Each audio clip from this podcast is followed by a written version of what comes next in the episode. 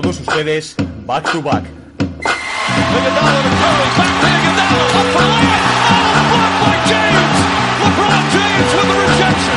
Anthony. Anthony for three.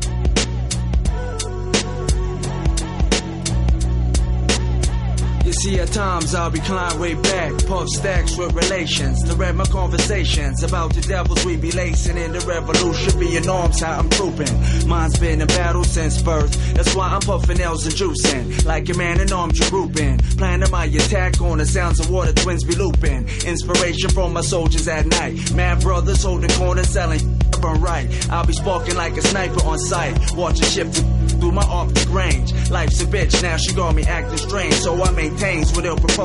Rhymes like the burning bush to Moses. Child that never chose this life. Muy buenas a todos, bienvenidos una semana más a Back to Back, vuestro podcast preferido sobre la NBA. Esta semana empezamos con un grupo muy poco conocido, incluso para los más expertos en el mundo del rap. Es una canción del grupo canadiense Citizen Kane, Elements of Mine. Una canción de 1997 de su EP llamado The Epic, que ganó varios premios en Canadá. Específicamente el de mejor canción de rap en los Juno Awards, son los Grammy de Canadá, muy conocidos en Norteamérica, aunque aquí en España, por razones obvias, no se conoce tanto. Hace que Canadá está un poco tapado por Estados Unidos.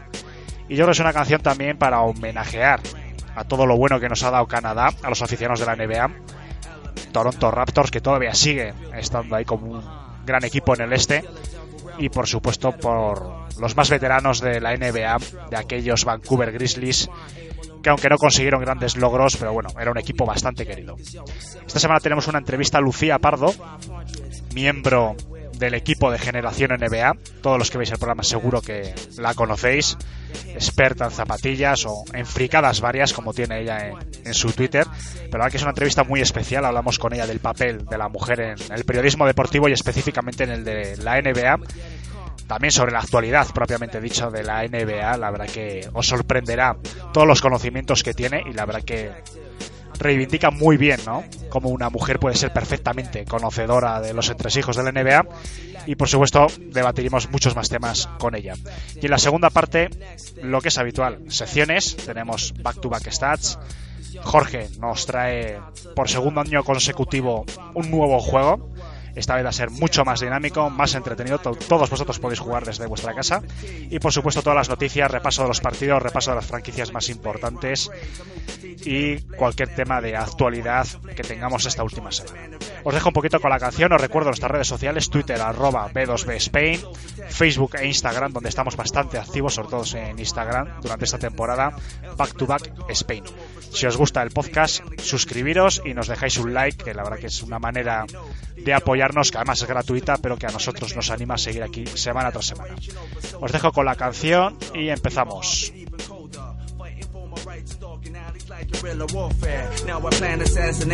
because the Western nation keeps in ghettos like an urban reservation. I'll attack your red dawn, no time remaining on point. Military missionaries, how I vary. My mind is scary, preparations from crime. One time, feel me rain, so feel me rain. Black rain, black rain, Citizen Kane.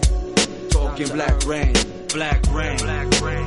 Peace to in the game, black rain, black rain. Through the struggles and the strain, black rain, black rain. Elements of mine, so feel the rain from behind, black rain, black rain.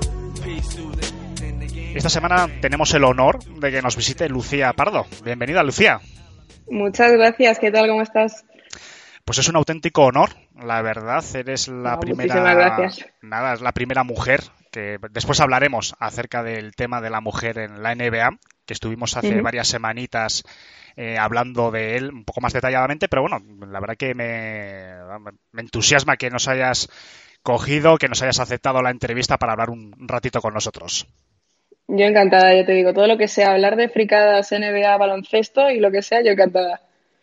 Bueno, Lucía, lo primero, te conocemos principalmente por Movistar Plus, por el programa de Generación NBA, pero me gustaría que te presentases un poco pues para nuestro público, la gente que no te conozca mucho o que te conozca de la televisión pero quiera profundizar un poquito en ti. ¿De dónde te viene la afición a la NBA y cómo acabaste trabajando en Movistar Plus? Pues la verdad creo que es el enigma de, todo el mundo, ¿no? Al fin y al cabo, yo lo primero de todo, no soy periodista. Es una cosa que a todo el mundo le choca. no, no he, estudiado, he estudiado periodismo como, como tal, no, no soy periodista y es algo que cada vez que la gente, sobre todo por la calle, me lo pregunta o habla conmigo, siempre les quiero aclarar porque al fin y al cabo, pues, pues la gente se puede llegar a equivocar y lo último que quiero hacer es suplantar una, eh, algo tan, tan valioso como es el periodismo y que me parece increíble. Eh, lo que pasa que, eh, pues bueno, llevo desde toda la vida metida en el mundo del baloncesto. mi padre es un auténtico fanático del baloncesto. Mi hermano juega desde muy, muy chiquitito. Ha jugado durante toda su vida, sigue jugando a día de hoy. Yo lo intenté, lo que pasa, porque crecí súper rápido. Mucha gente incluso me pregunta por redes sociales cuánto mido. en este caso mido 1,78. Tampoco es una altura súper alta. Eh, pero eh, como crecí súper rápido, pues lo típico, ¿no? Eh, chica alta, o haces baloncesto o te meten a modelo o cosas extrañas. Entonces yo dije, baloncesto sí, me encantaba, siempre he sido muy de deportes, me gustaba también jugar al fútbol. Siempre pasaba más tiempo con, con los chicos, digamos, a nivel jugar más con, pues, tema de eso, baloncesto, fútbol, hacia judo, todo esto, a jugar con las muñecas, nunca me habían gustado. Eh, y nada, mi hermano pues comenzó a jugar baloncesto, pues yo también quería. Lo que pasa que, bueno, me di cuenta de que disfrutaba más del baloncesto desde fuera que desde dentro. Al parecer es algo que he hablado con jugadores y jugadoras y que a veces incluso se puede dar el hecho de que disfrutes más desde, desde fuera que desde dentro. Entonces, vivir en casa del baloncesto era continuo, ya que pues mi padre me sentaba a ver los All-Stars y mi hermano también, eh, ACB, todo, y pues acabas metiéndote en ese mundillo. Sí es verdad, por ejemplo, que, sobre todo el tema de, las zapatillas, que es lo que más eh, la gente me reconoce por ello y es porque realmente me dedico a ello. Eh, llevo toda la vida eh, obsesionada con las zapatillas. Miro antes a la gente a los pies que a la cara. No sé si es un trastorno a lo mejor, pero siempre me ha gustado, me ha gustado pues ver qué, es lo que lleva la gente porque creo que es muy representativo. Me, dice mucho lo que lleva la gente en los pies. Valga más o valga menos, eso me da, me da absolutamente igual pero es a nivel, pues, original, a nivel único. Y sí es verdad que estaba obsesionada con las zapatillas de mi hermano. O sea, yo cada vez que podía las cogía, él, de hecho, se enteraba a lo mejor a través de esto incluso de muchas cosas, pero las veía, eh, veía cómo estaban hechas, cómo estaban cosidas y decía, ¿por qué esto se utiliza para, para este deporte? ¿Por qué en fútbol llevan los tacos de esta manera? ¿Por qué en running llevan esto de esta manera? Y siempre me ha gustado mucho eso. Y después, para acabar eh, trabajando en Movistar Plus, ¿cómo fue el proceso? ¿Cómo te conocieron desde la cadena? Eh, bueno, ¿cómo, ¿cómo, empezaste allí? Pues mira, eh, yo durante muchísimos años he utilizado. Yo, el tema de las redes sociales, soy un poco desastre porque normalmente siempre se lleva mucho el, el postureo, que lo respeto muchísimo y la verdad que, me gusta mucho ver a mis propios amigos, que siempre me río de ellos, pero que cuidan mucho las redes sociales, son gente que, que pues las fotos son súper pues, artísticas, todo está muy milimetrado y yo me conocí, creo que fue en 2009, 2010, cuando salió Twitter, si no, me, si no recuerdo mal. Fue cuando me empecé a meter en Twitter y descubrí un mundo aparte donde lo que importaba era la información, era opiniones, conseguías contactar con gente de todo el mundo eh, y podías tener un poquito más ese tú a tú. Y sobre todo la NBA estaba muy metida en Twitter y era lo que más me llamaba la atención. Admiro mucho la CB y la Euroliga, me parecen dos ligas increíbles. Tengo muchísimos amigos jugando en, en las dos y, y la verdad que lo sigo, pero la NBA siempre, pues el, ver desde los seis, cinco o seis años que pueda tener recuerdo, eh, ver a Anthony en, Movistar con Andrés Montes, el ver todos esos partidos me llama mucho la atención. Entonces, eh, empecé a comentar un montón de esos partidos que yo veía porque siempre he sido bastante búho y por las noches estaba despierta. Entonces, como eh, compaginaba los estudios y el trabajo, eh, los estudios los tenía en nocturno, entonces estudiaba siempre por la noche y me tenía puesto de fondo la, NBA y acababa comentando cosas en, Twitter, acababa subiendo cosas y conecté en ese momento pues con José Ajero, con Antonio Daimiel, todos ellos empezaron a seguirme en redes sociales, eh, empezaron a ver las cosas que comentaba y demás y siempre pues he intercambiado. De hecho, eh, en algún momento, hace muchos años, eh, me han nombrado varias veces durante los partidos porque les mandaba datos, fotos, cotilleos, todo eso y me han estado nombrando durante varios años en partidos. Y hubo un momento, un día el año pasado, antes de empezar la temporada de, NBA, en el que recibí un mensaje privado de Anthony eh, diciéndome que quería hablar conmigo eh, y quería pues proponerme hacer alguna cosilla y, ver qué podíamos hacer. Se pusieron en contacto conmigo, tuve una reunión con, los chicos de generación hablamos un poco porque yo lo primero que dije, claro, digo, a ver chicos, a ver, vamos a centrarnos. Si me vais a empezar a preguntar cajas más uno y cosas técnicas, no, porque igual eh, en ese momento Piti igual eh, se enfadaba de la mesa y se levantaba. Digo, no, o sea, a nivel técnico eh, me intereso por saber, conozco, conozco bastantes cosas, pero no soy una experta como para hablar en televisión de algo que respeto demasiado y considero que tiene que hablar gente que, que sepa 100% lo que está diciendo. Y me dicen, no, no, lo que queremos es una sección que, pues, que dé un aire fresco al programa, una, sección nueva. Y sí es verdad que la cultura de las zapatillas en España no está tan... O sea, sí hace como 5 o 6 años hubo un boom por las zapatillas, pero lo que es especialistas en zapatillas técnicas, ya sea de baloncesto o cualquier deporte, no está tan en boom. Entonces, eh, el hecho de probar, a ver si a lo mejor una sección hablando de temas que la gente no, que no solemos tocar, y aparte que, dicho por, por Anthony, dicho por Quique Peinado, dicho por ellos, querían una mujer en el programa. Sí o sí, quería que hubiese una mujer porque estaban también cansados del hecho de que no hubiese, hablando de NBA, una mujer. Y por lo que tengo entendido, no sé si es verdad o no, esto me lo dijeron desde redacción y demás, creo que es la primera vez que hay una mujer en España hablando de, tema de NBA. No sé si es verdad o no, esto me lo trasladaron desde, desde Movistar, porque al parecer antes, por lo que tengo entendido, corrígeme si no es así, antes de Movistar, que fue, empezó, el Canal Plus empezó en el 91, que es el año de mi nacimiento, además, em, se emitía la NBA en, en, la primera. Sí, estuvo varios años, sí, sí. Varios años. Y no hubo, eran todos chicos, no había nadie. Cuando empezó en Canal Plus igual eran todos chicos y no había chicas. Yo es lo que le dije a ellos, le digo, tengo amigas periodistas deportivas eh, que entienden de baloncesto, entienden, son entrenadoras, jugadoras, que son espectaculares y creo que va siendo hora que en España, o en Estados Unidos sí ya está más, más al día, pero que en España empiece a valorarse mucho más el trabajo de la mujer en ciertos deportes y creo que el baloncesto es el, momento perfecto para que sea así. Lo hablo con Amaya además a veces, lo he hablado en un momento eh, y creo que es el momento de pegar un puñetazo en la mesa y que empiecen a, a salir las chicas hablando de lo que realmente saben. Me lo has dejado perfecto para hilarlo porque era el tema, uno de los temas que me gustaría hablar eh, contigo. Ya después hablaremos de zapatillas, de NBA propiamente dicho, pero es el papel de, la mujer porque nosotros hace tres semanas hubo un artículo en, Estados Unidos de un periodista reputado de allí, creo que era de, de Athletic, no me acuerdo exactamente quién, y hablaba precisamente de esto, ¿no? Y claro, nosotros estuvimos debatiendo en el podcast, pero claro, que cinco o seis eh, hombres chicos eh, hablen del papel de la mujer en la NBA me parecía un poco, bueno, curioso, cuando menos, ¿no? Entonces, claro, yo digo, bueno, voy a buscar y a ti sí que te tenía localizada, evidentemente, ¿no? Del programa de tal, pero si te quito a ti, prácticamente en las redes sociales, en el mundo NBA, en el mundo nocturno, donde que nos vemos en Twitter, es que no hay mujeres prácticamente que, que, bueno, casi sin el prácticamente, una o dos y ya. Sí. ¿A qué crees que se debe esto? ¿No hay interés por parte de la mujer hacia la NBA? Porque hacia el baloncesto, yo creo, la CB y tal, sí que hay más mujeres, pero en la NBA prácticamente no hay nadie. Yo tengo es una pregunta que me hicieron en su momento y me dicen, Lucía, tú cuando, cuando quedas con gente para ver partidos, porque yo a veces pues quedo con, hago reunión en casa con amigos para ver partidos, yo cuando vivía, yo soy de Coruña y cuando vivía en Coruña tenía mis amigos de toda la vida con los que quedaba para ver partidos, siempre me he movido en ese mundillo y al fin y al cabo pues acabas enganchada, ¿no? Y me dicen, ¿tú quedas con amigas para ver eh, partidos, partidos de NBA?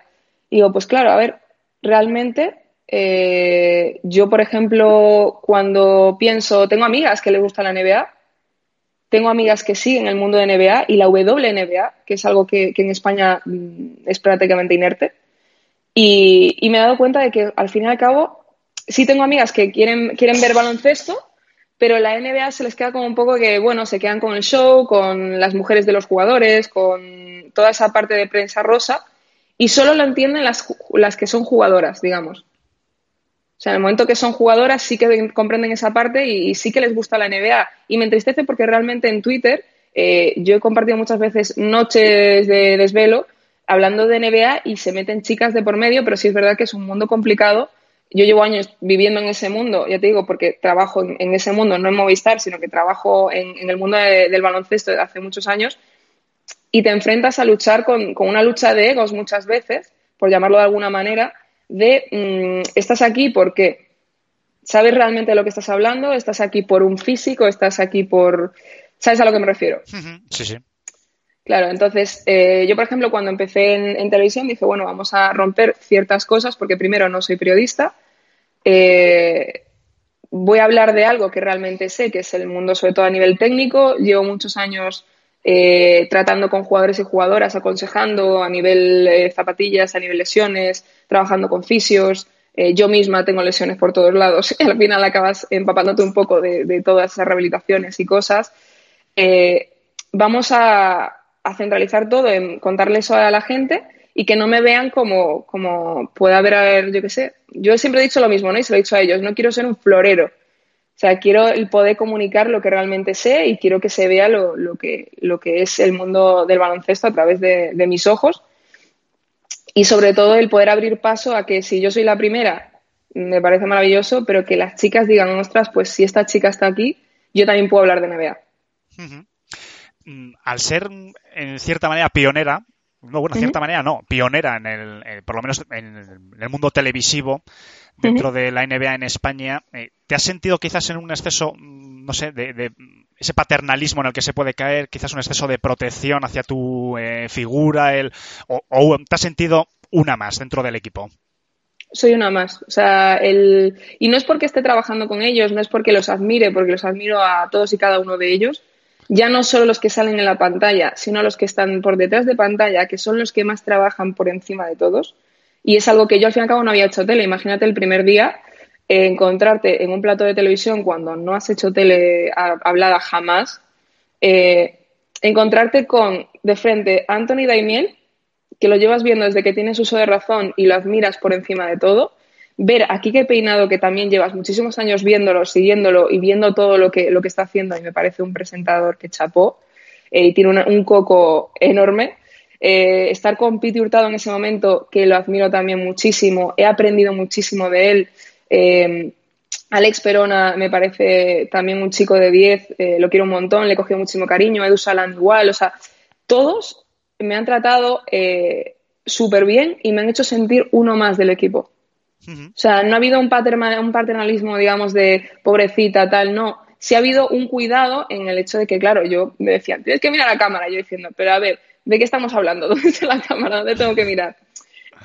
claro, o sea, yo me veo mis primeros programas y a día de hoy me sigue pasando. En algún momento pues me equivoco, me pongo nerviosa, me sigo poniendo eh, nerviosa, pero sí me cuidaban en, oye, tienes que hacer esto, Iñaki Cano es un amor y mm, todo, siempre, oye, ten cuidado con esto, e intenta hacer esto, esto te va a ir mejor. Cada vez que necesito ayuda, todos me ayudan para lo que necesita a nivel de información. Ya te digo, el equipo de generación no he trabajado en otros programas, no lo sé, pero me parece de lo mejorcito que me pueda encontrar en el mundo televisivo. Sí, doy fe, porque la verdad que gran parte del equipo han estado aquí, eh, Iñaki Cano, eh, también José Ajero, la verdad que hemos tenido muchos al Esperona y la verdad que vamos, estamos más que contentos con su, vamos, con su participación en el, en el podcast. Y ya para ir terminando con este tema, hay una mujer un poco referente ¿no? dentro del mundo de la NBA, ya en Estados Unidos, que es Becky Hammond, que bueno, parece que lleva, Así que, pero parece que no acaba de dar el paso o no la dejan dar el paso, no lo sé, porque sí que llevan, llevamos varios años eh, hablando de que puede ser la primera mujer como entrenadora principal de una franquicia, pero no acaba de dar el paso. Pero si quitas a Becky Hammond, tampoco hay mucha mujer en primera fila dentro de, los banquillos. ¿Puede ser que el principal problema de esa escasa presencia de la mujer en el mundo NBA también ya nos llegue desde Estados Unidos, porque, y ya lo, último que te comento, porque si te fijas en los partidos de la Liga Femenina, la WNBA, incluso la propia presencia en, porque yo he visto algunos partidos de, de público en los partidos, es muy escasa. Sí que es de lo que las finales, en algún partido de playoff se llenan más, pero hay muchísima diferencia. No sé, quizás, no sé, la mujer en la NBA quizás allí incluso también está muy infravalorada, está muy, no sé, muy poca presencia, ¿no? En general. Yo creo que es, eh, al fin y al cabo esto es oferta y demanda, es el tema de siempre, ¿no? Es igual que en, otros deportes, el deporte masculino tiene más presencia, tiene más eh, público, entonces los, pues esos deportistas masculinos cobran más, las chicas cobran menos haciendo el mismo trabajo, pero al fin y al cabo es cuestión quizás de marketing. Eh, el hecho de que puedan facturar más o menos es cuestión al fin y al cabo de marketing y tienes que pues, valorar un poco en la balanza y ver lo que facturas y lo que puedes pagar dependiendo de las dos cosas. Eh, creo que las mujeres eh, tenemos que estar el triple de preparadas para que intentar entrar en ese mundo de hombres. O sea, hacemos el mismo trabajo seguramente, pero tenemos que estar primeramente al 400% seguras de nosotras mismas con respecto a lo que estamos hablando. Tienes que demostrar el triple para poder llegar y tienes que aguantar la presión psicológica de absolutamente todo. O sea, de hecho, eh, han salido hace poco artículos de jugadoras de NBA que han jugado embarazadas sin decir nada por miedo a que las cortasen o que las echasen del equipo o que no las dejasen jugar y han jugado embarazadas sin decir nada. Entonces, te arriesgas a que eh, a mí me ha pasado, yo he entrado a una entrevista de trabajo y, lo y de las preguntas que me han hecho es, vale, pero ¿quieres ser madre? Digo, tú te entra cualquier persona y, preguntas a un, a un señor que entra aquí a una entrevista si quiere ser padre. Entonces, yo creo que todas esas tonterías, que nos parecen tonterías, nos parecen anécdotas, eh, influyen también a la hora de meterte en un banquillo en el que estás, eh, y yo me ha pasado, yo he llevado, eh, he tenido que llevar equipos de solo chicos en el trabajo, y el que una mujer, es, yo creo que es, o sea, es, con, es subconscientemente el hecho de que, de que se vea así, pero que una mujer te diga de un mundo de baloncesto cómo son las cosas y cómo las tienes que hacer en el caso del trabajo, Igual hay muchos que, lo, que no lo ven nada, no, ni se van por un lado ni por otro, pero hay algunos que dicen, no, a ver, yo llevo jugando toda la vida, yo llevo tal, me vas a decir tú lo que tengo que hacer o cómo lo tengo que hacer. Entonces es muy difícil, ya no solo con los jugadores, eh, sino con, las redes sociales, que es eh, lo peor que puede pasar si no las sabes gestionar, porque vas a recibir insultos, vas a recibir halagos que no son necesarios también, vas a recibir mensajes de todo tipo. Eh, y creo que, muchas veces puede ser que la mujer se vea un poco, eh, no te presionada quizás en muchos aspectos. Si es que es verdad que Becky Hammond eh, los tiene bien puestos, sí, los tiene muy bien puestos y como ella muchas más.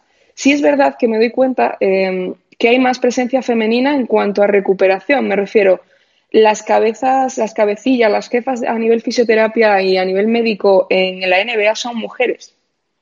Eso no sé si, lo sabías, hmm. pero por ejemplo la fisio de Lebron es, mujer, eh, es la confía en ella a ciegas, o la Dipo también has tratado, has tratado con, con, mujeres fisio.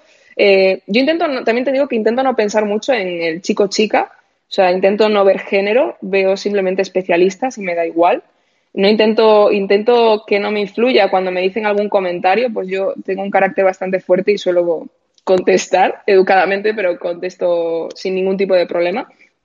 Pero creo que nosotras simplemente es el hecho de que necesitamos luchar un poquito más y demostrar un poquito más que el resto y por eso a lo mejor cuesta llegar y pues siempre vas a tener los, los cabezas cerradas y mente cerrada que a lo mejor no te dejen llegar, pero creo que todo está avanzando muy rápido y que no queda mucho para poder ver a mujeres en el banquillo, eh, en la pista, en todo, en todos lados van a poder llegar. Y ya, lo último ya de este tema, sobre Becky Hammond, porque yo siempre he pensado que es uno de los grandes secretos del equipo de San Antonio Spurs, precisamente los conocimientos tácticos que tiene Becky Hammond.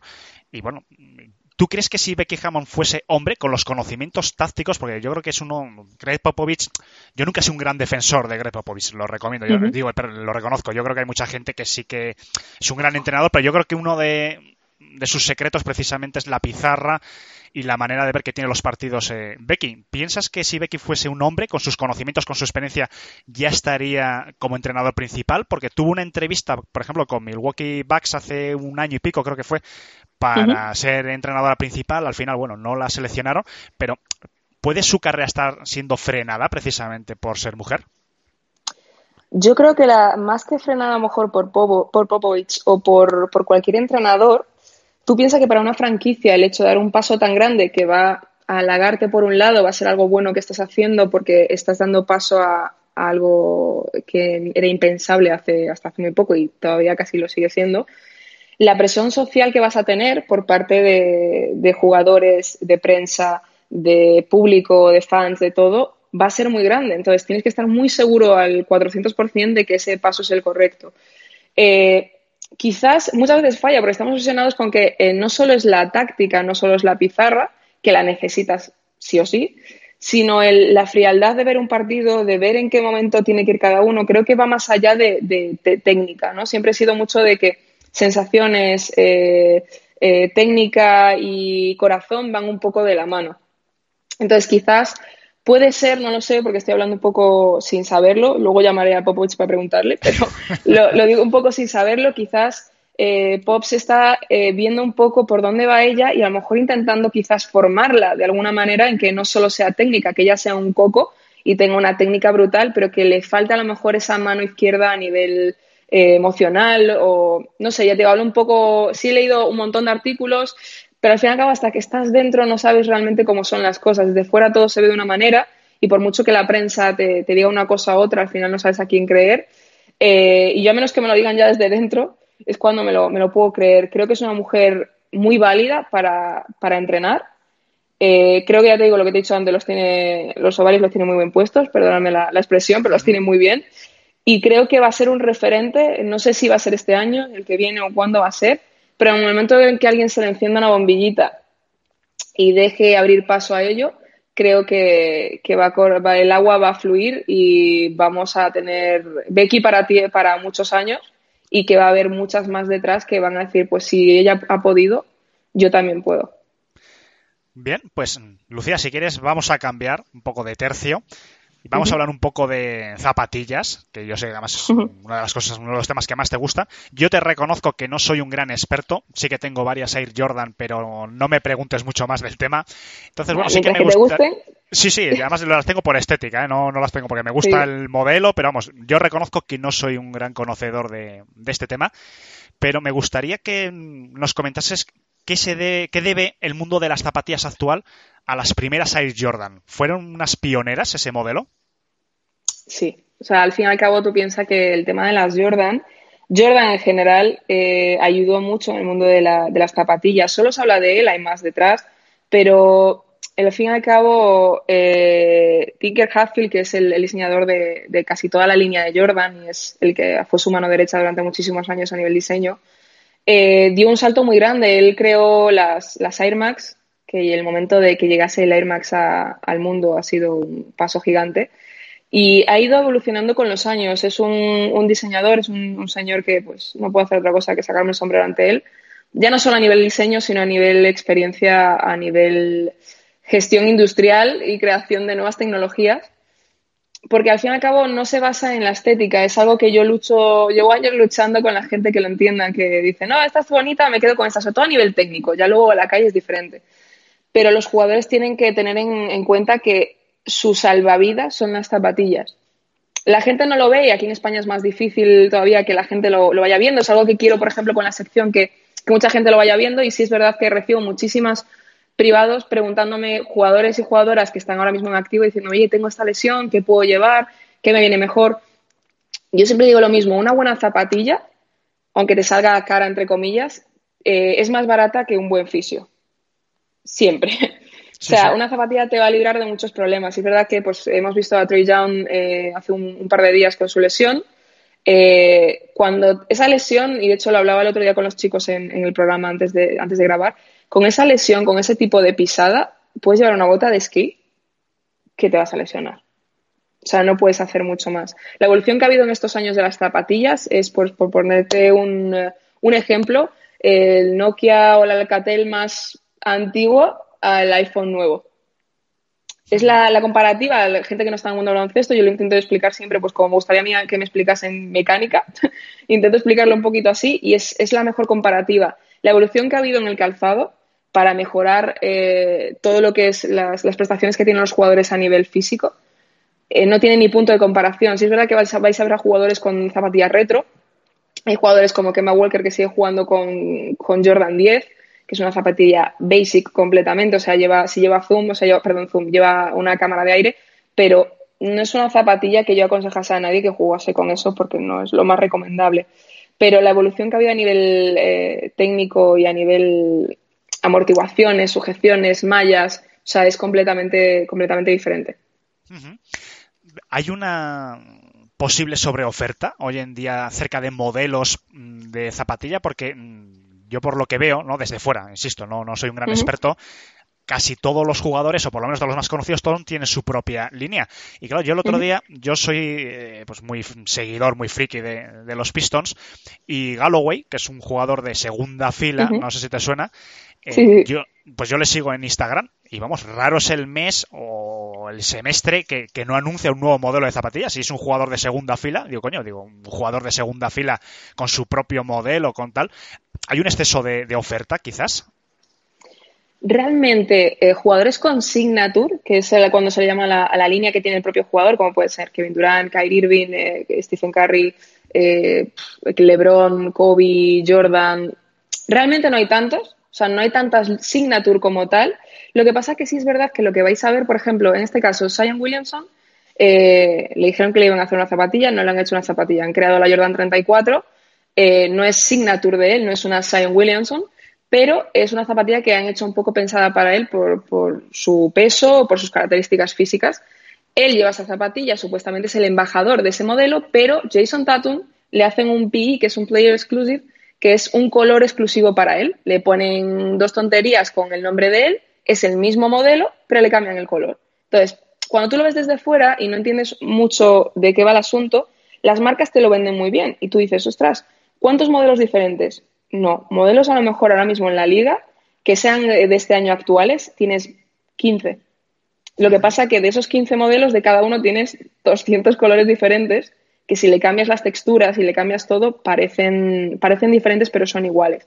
Sí es verdad que hay una obsesión, eh, ya no solo por, por mi amado PJ Tucker, sino por, por, más, por más de los chicos están muy obsesionados con las zapatillas. Tú piensas que la cultura en Estados Unidos sobre todo la cultura negra en Estados Unidos, eh, vives una cultura en la que las zapatillas marcan tu estatus social. Sobre todo en la cultura negra, ya te digo, en la, afroamericana. Eh, marcan una especie de estatus social, eh, yo soy más cool, tú eres menos cool, que no debería ser así para nada, pero en Estados Unidos muchas veces depende por qué barrio vayas, te la juegas, depende qué lleves. O sea, yo igualmente, igual me llevaría unas zapatillas del Primark para pasear por Brooklyn y no me llevaría nada de lo que tengo porque tampoco te la quieres jugar. Aquí en España yo he ido con zapatillas eh, que, a ver, yo también porque no, tampoco es que tenga una colección súper extensa, porque intento eh, centrarme un poco, porque igual eh, mi pareja me echa, me echa de casa, pero intento, intento centrarme en, sobre todo en la parte de Jordan, en llevar cosas que ha llevado él y momentos icónicos, como puede ser pues unas, unas 12 flu game que las llevó en el partido de esa gripe barra resaca. Eh, intento que todo tenga un, sentido y un porqué o momentos icónicos de la NBA. Ya más allá del tener cantidad. Hay mucha gente que me la encuentro por la calle y me dice, ah, tengo no sé cuántos pares, tengo esto, tengo lo otro. Y digo, vale, pero ¿cuál? Digo, si hubiese un incendio en tu casa, ¿con cuál te quedarías? Porque es algo que a mí me preguntaron en su momento y dije, tienes toda la razón, ¿cuál es la más importante? ¿Con cuál te, quedarías? Más que tener miles de pares, el hecho de que sea importante a nivel personal para ti. Eh, sí es verdad que la gente se obsesiona con comprarse muchos pares. Tengo amigos eh, que tienen para jugar esta temporada 16 pares. Y digo, a ver, si juegas una vez a la semana, no, no, no puedes tener 16 pares de zapatillas técnicas para jugar porque no, no, te, no te va a dar tiempo a todo. O sea, no hace falta tanto. Sí hace falta comprarte una buena zapatilla y, dejarte de tonterías, pero no tener tampoco esa obsesión por tener tanto. En Estados Unidos vas a ver que los chicos eh, van a estar subiendo todos los jugadores que si tengo esto, Nike me ha regalado esto, eh, Adidas me ha regalado esto, Under me ha regalado esto. Y lo que también aquí se quieren medir es el hecho de que las marcas te regalan cosas. Es donde vas a ver cómo la gente se, se activa, ¿no? El hecho de publicar cosas de que me han regalado esto, me han regalado lo otro. Lo único que sale diciendo he pagado tanto, he pagado tanto es suele ser o Tucker o Kuzma también eh, salía o Damian Lillard también, también le gusta bastante. Eh, pero bueno, hay una, un sobrestock de colores, sobre todo. Pero yo encantada, ¿eh? porque así tengo más donde elegir, no me tengo que romper la cabeza y que saquen cuantos más posibles mejor y ver cuál, cuál es el más bonito. Si es verdad que es el año pasado, no sé si, si recuerdas que lo hablé en el programa, hubo la ruptura, ese es el segundo año, donde hay la ruptura de, de dress code a nivel zapatillas Sí. y les permiten llevar lo que les dé la gana. Antiguamente tú tenías tus momentos especiales en, en la liga, que era pues eh, Navidad, eh, Halloween, em, creo que el Día de Cáncer de Mama, el Black History Month y poquito más donde tú te salías de, los colores básicos que te dejaban y podías tener algo especial. A día de hoy, en este año, cada día es especial porque cada día pueden llevar lo que le dé la gana y así está la, pues, el resurgir de los momentos, eh, customizaciones, como puede llevar Luca con Melon Kicks, eh, Kistradomix o Kikaso. Hay varios, varios, varias personas que se dedican solo a personalizar esas zapatillas de una manera única.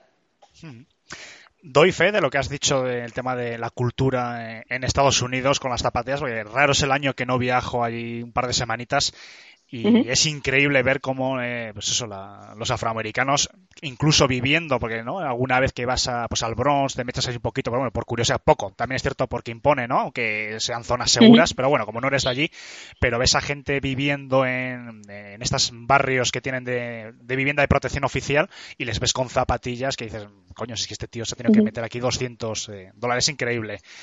Y para ir terminando con el tema zapatilla, ¿cómo está el mercado en España de la zapatilla mm, NBA? ¿Es un buen mercado? Eh, ¿Es un mercado muy residual? No sé, ¿qué, qué punto está actualmente en España? Lleva en auge como tres o cuatro años, quizás, o cinco incluso. Lleva un auge enorme el mundo de la zapatilla a nivel baloncesto, sobre todo. Tú piensas que es, lo que te decía antes, con las redes sociales, el, estar en contacto con, los lanzamientos, eh, los eventos que hacen las marcas que son espectaculares, es, es un tú a tú día a día de yo me levanto por las mañanas y desde la cama lo primero que hago es, hay mucha gente que lee el periódico, las noticias. Yo me meto en Twitter, me meto en, todos los blogs que tengo de, NBA y empiezo, vale, este que llevan los pies, este que llevan los pies, este que llevan los pies. Luego ya veo las lesiones, los, los puntos, todo. Pero te metes a ver qué lleva, tú quieres eso. Tú cuando estás esperando, cuando empezó este año Sion, la gente estaba esperando qué va a llevar después de lo que le pasó con las zapatillas, qué va a llevar en los pies. ¿Por qué va a llevar eso? ¿Qué tecnología lleva? Eh, ¿Qué aplicaciones tiene? Hay mucha gente que más allá de la estética, digo, se preocupa mucho más por, por esas cosas. Aquí en España hay gente, eh, yo tengo conocidos y amigos que mi nivel de cultura de zapatillas es un 20% a la que puedan tener ellos.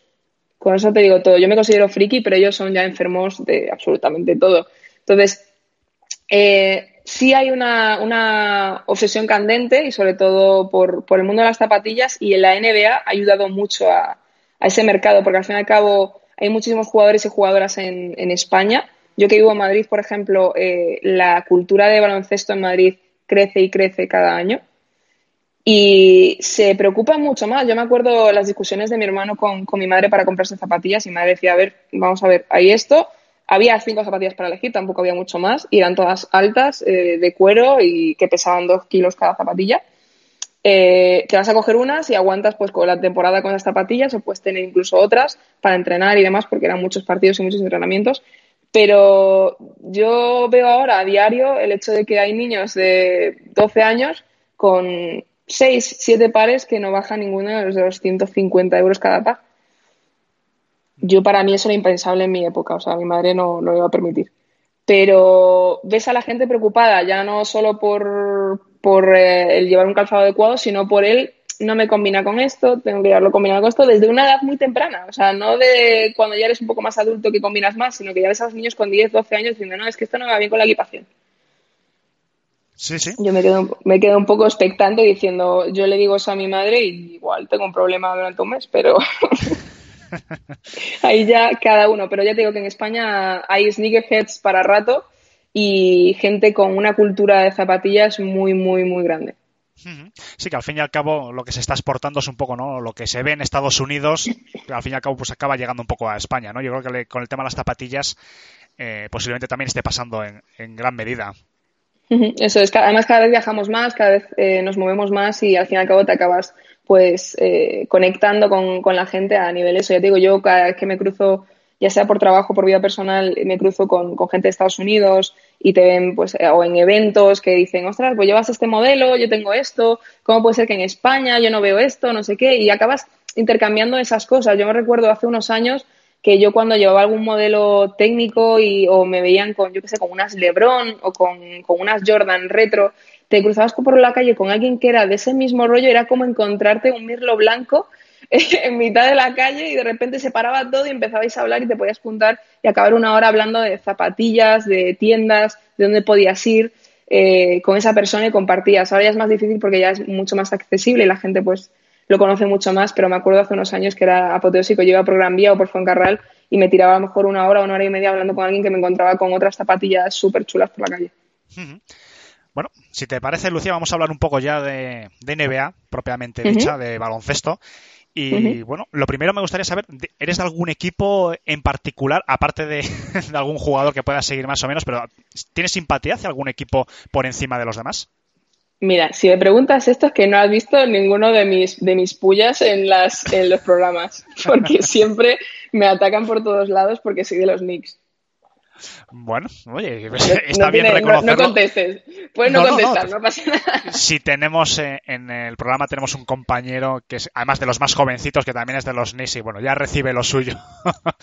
Pero bueno, está bien eh, saberlo directamente que eres de, los Knicks. Antes de entrar a valorar pues un poco el, inicio de la temporada, me gustaría saber qué opinas de, de esta pelea que ha habido entre Embiid y, y Towns porque bueno, ha habido un poco, yo también he generado en Twitter, la verdad que un poquito eh, polémica, porque bueno, yo siempre he sido partidario mm, de un juego más físico. Claro, de hecho, soy de los Pistons, ¿no? Que si hay un equipo que ha sido tradicionalmente cañero, han sido, han sido ellos, claro, pero hay mucha gente que me amigos, ¿no? De Twitter y tal, que me han criticado un poco diciendo, no, Alejandro, porque hoy en día esto ya no sé. Pero claro, yo siempre he defendido, ¿no? Que, mm, que, hoy en día hay menos peleas, hay menos eh, enfrentamientos, menos piques, porque hay menos lucha en la zona. El baloncesto hoy en día es menos físico, ahí se puntean cada vez menos los tiros. Yo siempre lo he visto así, ¿no? Claro, ves a Embiid y Towns que en ese partido eh, estaban con codazos, ¿no? Pues luchando por la posición, tal. Yo no normal, no quiero justificar, evidentemente, ¿no? Que acabasen eh, a tortas, evidentemente, pero parece que hace 15, 20 años, 30, cuando las defensas eran mucho más duras, esto estaba al orden del día. Entonces, no sé, ¿qué, qué opinas tú acerca de este tipo de, de imágenes, si piensas que, bueno, que, no sé, que forma parte quizás del juego, no sé, tu opinión en general un poco de, de este tipo de pues, enfrentamientos. A ver, en ningún momento queremos un palas de nuevo, o sea, queremos tranquilidad y, y, buen rollo. Lo que pasa que si es verdad cuando lo ves, pues yo hay muchas veces que estoy viendo los partidos y digo, estos dos, pero vamos, se van a dar, pero lo más grande. O sea, estás viéndolos ya venir, estás viendo. Yo creo que el gran problema del NBA para que salte tan pronto, tan pronto la chispa, entre comillas, pronto, pero a lo mejor ya llevan un cuarto o dos cuartos pegándose codazos y dándose ese trust talking y están ahí diciéndose de todo. Pero creo que el problema es la lucha de egos. Eh, creo que los jugadores tienen que empezar a tener conciencia, que muchos de ellos lo tienen, la tienen y, no estás jugando al baloncesto y te están viendo dos personas, tu familia ya está.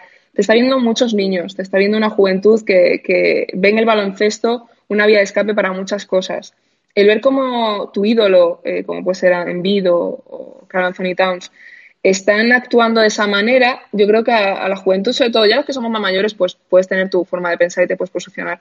Pero estar viendo cómo, cómo unos jugadores tan importantes, tan reconocidos, actúan como dos energúmenos, creo que es para hacérselo mirar. Y creo que, que, la sanción creo que han sido un par de partidos y 375 mil dólares, si no recuerdo, cada sí, uno. Sí, sí. Eh, me parece poco a lo que debería ser. O sea, yo creo que a lo mejor los tienen que mandar a la terapia de pareja, que lo manden a los dos, eh, o a terapia de controlar la ira. Ya hemos visto a Envid liarla en varias ocasiones. Muchas veces nos parece gracioso eh, por sus gestos, por su forma de actuar, Creo que sobró completamente lo que hizo el otro día haciendo de Rocky Balboa.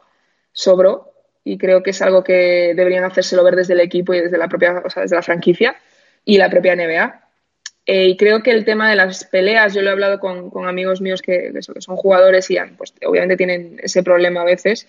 Y creo que es algo que se debe guardar para el final, el acabar en vestuario y si quieres hablar con esa persona después, no te digo pelearte, sino el tratar de resolver esa tensión y ver qué es lo que ha pasado, porque hemos visto en muchos momentos, eh, yo que tiro para los Knicks, a Carmelón ha insultado a Lala, a su mujer, en, muchos momentos, se ha metido con sus hijos, se ha metido con su familia, lo que sea, no Carmelo, sino en general, que este, este típico comentario de, de calentón, no te metes con la pareja del otro o lo que sea. Y es que es normal que tu cabeza en ese momento, en la tensión del partido, en la adrenalina que tienes y todo, puedas saltar. Pero en el caso de los jugadores, tu familia te está viendo, tus hijos te están viendo, contrólate y baja el ego. Si quieres aclarar algo o ha habido algo que no te gusta, luego lo, luego lo gestionas a la salida o hablas con, el club y lo gestionas. Pero creo que necesitamos ahorrarnos todas estas, esta porquería que son las, las luchas de egos en, la pista.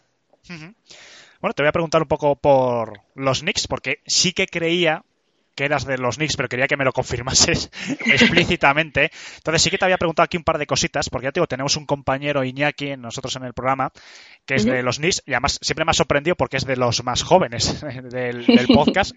Y claro, desde el 2001, cuatro apariciones solo de playoff, yo además cuando empecé en el mundo de la NBA, eh, los Knicks eran uno de los grandes equipos con Patrick Ewing, con Alan Houston. Sí, la época dorada. Eh, exacto, y aunque yo, bueno, no era de los Knicks, pero siempre era un equipo que gustaba ver. En cambio ahora están pasando no muchos años con una franquicia tan histórica, pues en horas muy bajas. Pero bueno, parece que hay un halo de ilusión, un halo de esperanza alrededor de, de Barrett. ¿Qué te parece este chico?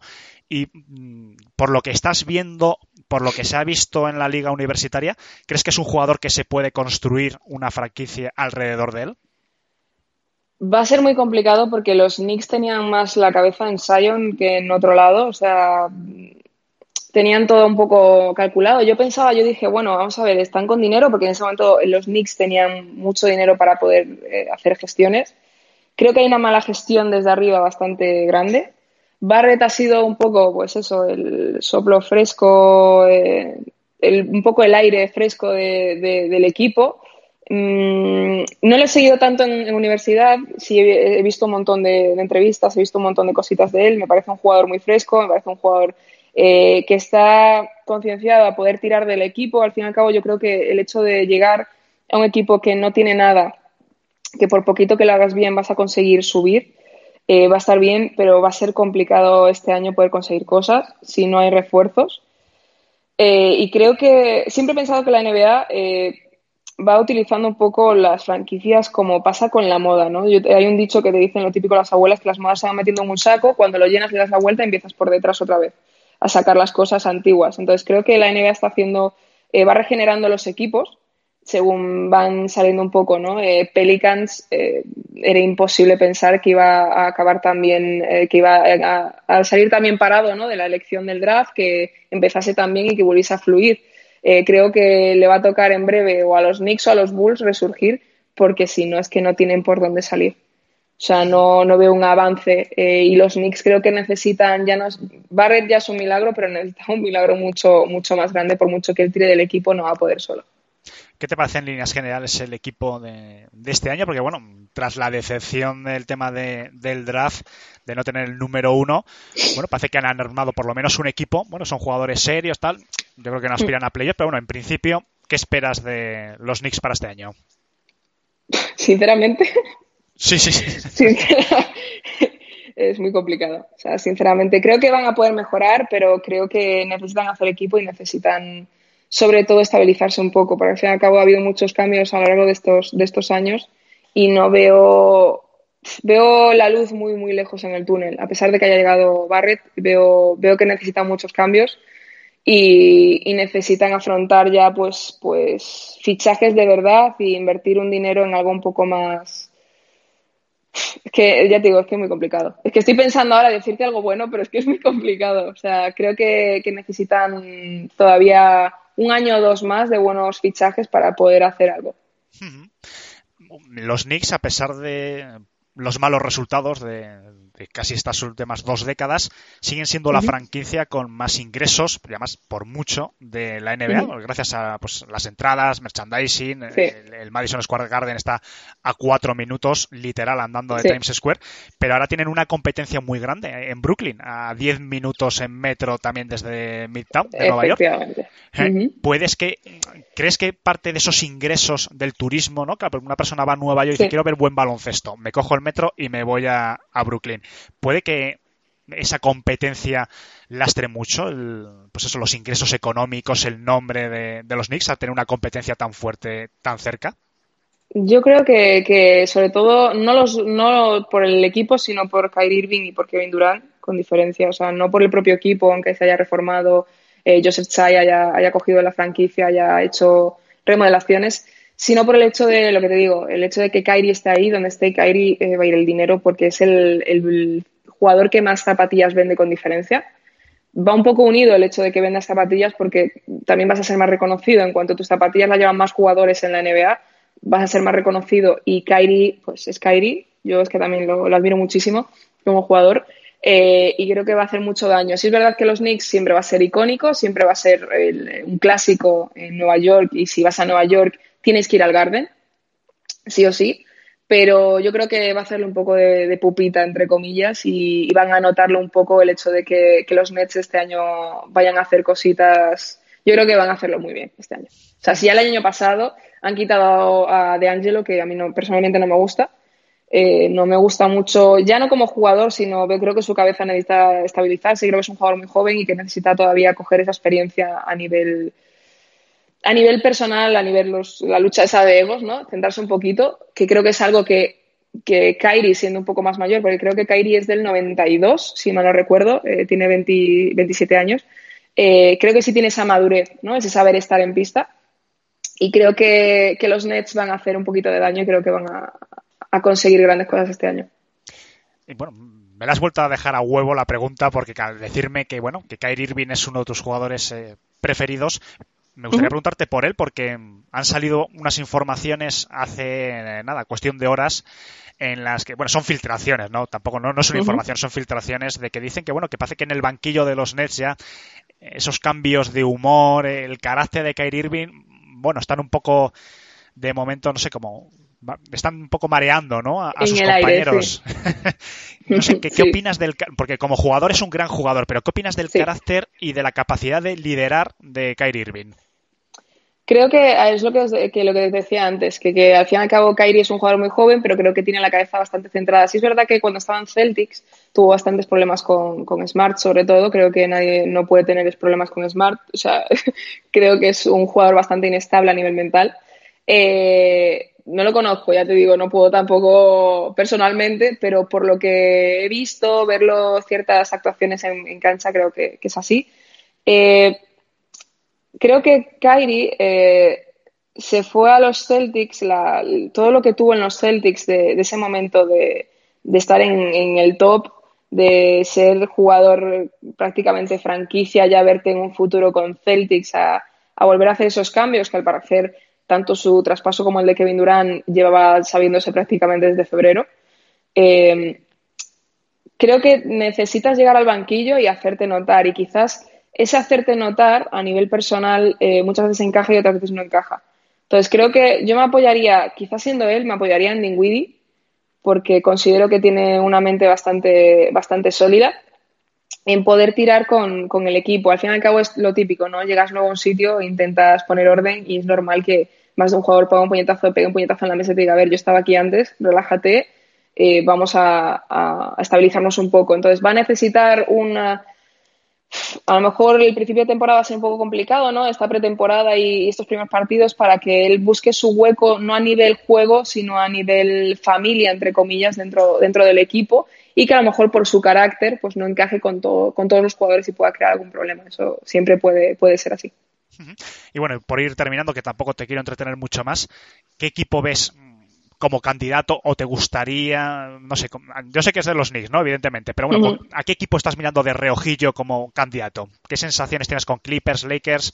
¿Quién quieres que va a ganar o que te gustaría que ganase? Es que es complicado realmente por cómo han empezado las cosas. Al fin y al cabo, pues todos sabemos que los ojos están puestos en Lakers. Eh, no soy de Lakers, o sea, no, no soy de LeBron tampoco. Lo admiro como jugador, lo admiro como persona, me parece un, un hombre chapó pero no soy mucho de él, no, no me gusta mucho. Igual aquí me van a matar la mitad de la población, no pasa nada.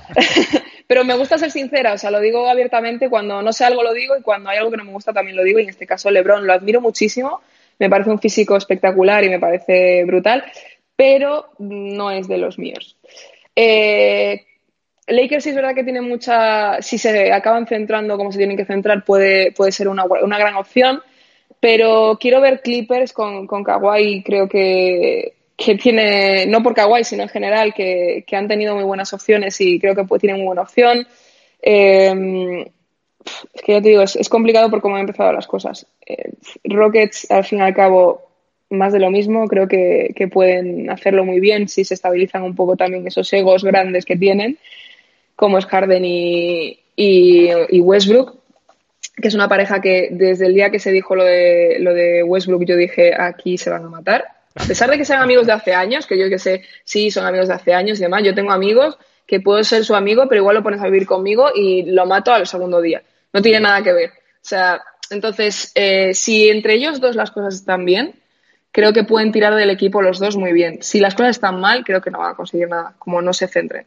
Uh -huh. Pero no te puedo decir, ya te digo, a día de hoy no te lo puedo decir. Igual me preguntas dentro de dos meses y más o menos puedo hacerme una idea, pero a día de hoy es que como ha habido tantos cambios que llega un punto que a veces veo jugadores y digo, Dios, pero este, este hombre cuando se ha cambiado de equipo. Si no he visto ningún, ningún trade sí, ni nada, ¿cuándo se ha cambiado? Ha habido mucho sí. movimiento en verano, sí. Sí, sí, efectivamente. Y bueno, para terminar la entrevista, hemos empezado hablando de ti, un poco de, pues eso, de cómo en, entraste en este mundo de la NBA y demás. Uh -huh. Me gustaría terminar hablando también de tu futuro. ¿Cómo te ves eh, en unos años? ¿Tienes alguna meta? No sé, ¿cómo se ve Lucía Pardo eh, en unos añitos? ¿Dónde la gustaría estar? Pues la verdad que tampoco tengo nada en mente a nivel televisivo y demás, porque al fin y al cabo ya te digo, es algo que, que he empezado a hacer ahora. Eh, si es verdad, pues que creo que cuando hablé contigo te lo dije, que me, me han escrito para, para hacer eh, algún programa, de, o sea, tema radio, podcast y demás. Eh, pero considero que me falta mucho por aprender. Considero que día a día estoy aprendiendo muchísimo y mmm, no te voy a decir quiero hacer esto, quiero hacer lo otro, porque realmente estoy viendo un poco cómo fluyen las cosas. Me, soy mucho de sensaciones, de ver cómo, cómo fluyen las cosas y de momento, eh, como me sigan mimando así en generación, no puedo hacer otra cosa que, que ir en generación, porque la verdad que me lo paso bomba y aparte que te digo que los adoro a todos, me parecen increíbles. Insisto, no los que salen en el, delante, solo delante de las cámaras, el equipo que hay detrás es espectacular, son una panda de frikis, igual que yo. O sea, es, es espectacular poder sentarte con gente que es tan sumamente friki como tú y le gusta tanto lo que hace, porque son unos locos y unos apasionados de, del deporte, ya no solo de la NBA, en general del deporte. Eh, y no sé, el futuro está abierto a muchas cosas. Yo seguiré trabajando, ya te digo, ya no solo en televisión, en, en mi día a día con, con, con, mi trabajo, que es el mundo de las zapatillas realmente. Y ya se verá, nunca, nunca se sabe. Igual acabo con Becky Hammond. Oye, ojalá, si nos está oyendo, por un casual. Becky, pues mira, por favor. bueno, Lucía, pues eh, muchísimas gracias. Eh, hemos estado casi 50 minutitos. Además, muchas gracias por atendernos en, en festivo. Un placer y desde aquí todo el equipo, porque seguro que muchos compañeros lo hubiesen encantado estar aquí contigo también preguntándote cositas, pues te deseamos lo mejor y esperamos que no sea la última vez que hablemos. Un placer, muchísimas gracias a vosotros. I'm sorta like a killer devil rebel. Getaway cars are the sounds of the bass and the treble. Cause I get into mine able and ready, so keep the hi-hat steady. And we could be jetty, cause yo... Bueno chicos, primero agradecer a Lucía, espero que os haya gustado a todo el mundo la entrevista, la verdad que es una auténtica crack. No ha sido una sorpresa para mí porque yo sabía que sabe mucho de NBA, pero bueno, yo espero que la gente que no vea Generación NBA y que no la conozca haya descubierto pues, una auténtica cara de este mundo y por supuesto que la sigáis en las redes sociales. Tengo que dar la bienvenida porque me habéis dejado todos solos en, en la entrevista me habéis dejado solo ante el peligro. Tengo que dar la bienvenida a Toby, Sergio, Jorge y Manu, que se incorporará más tarde. Bienvenidos, chicos. Hola. Buenas, buenas. Hey, ¿qué pasa, chavales? Tu saludo, Sergio, se está convirtiendo en mítico ya. Sí, no, y en Auronplay casi ya. bueno, claro, vamos a empezar con la última noticia que tenemos. Empezamos la actualidad precisamente con una actualidad, bueno, pero recién sacada de, del horno nos ha mandado Bosnarowski un correo electrónico para avisarnos, para darnos la primicia. Así que, Toby, tú como gran aficionado a Kawhi Leonard, ¿qué ha pasado con este hombre? ¿De qué nos ha anunciado Bosnarowski hace escasos minutos con su estado físico? Bueno, eh, levantó el comunicado de un ¿cómo se dice? A ver, necesito ayuda de un vocero, ahí está, de la NBA, eh, que comunicaba que no había infracción en el caso Kawhi Leonard porque los Clippers por segunda vez consecutiva lo hacían descansar en back-to-backs en partidos que son transmitidos en televisión nacional. Hace ya un par de años eh, está la legislación de que no se puede descansar jugadores en partidos de televisión nacional.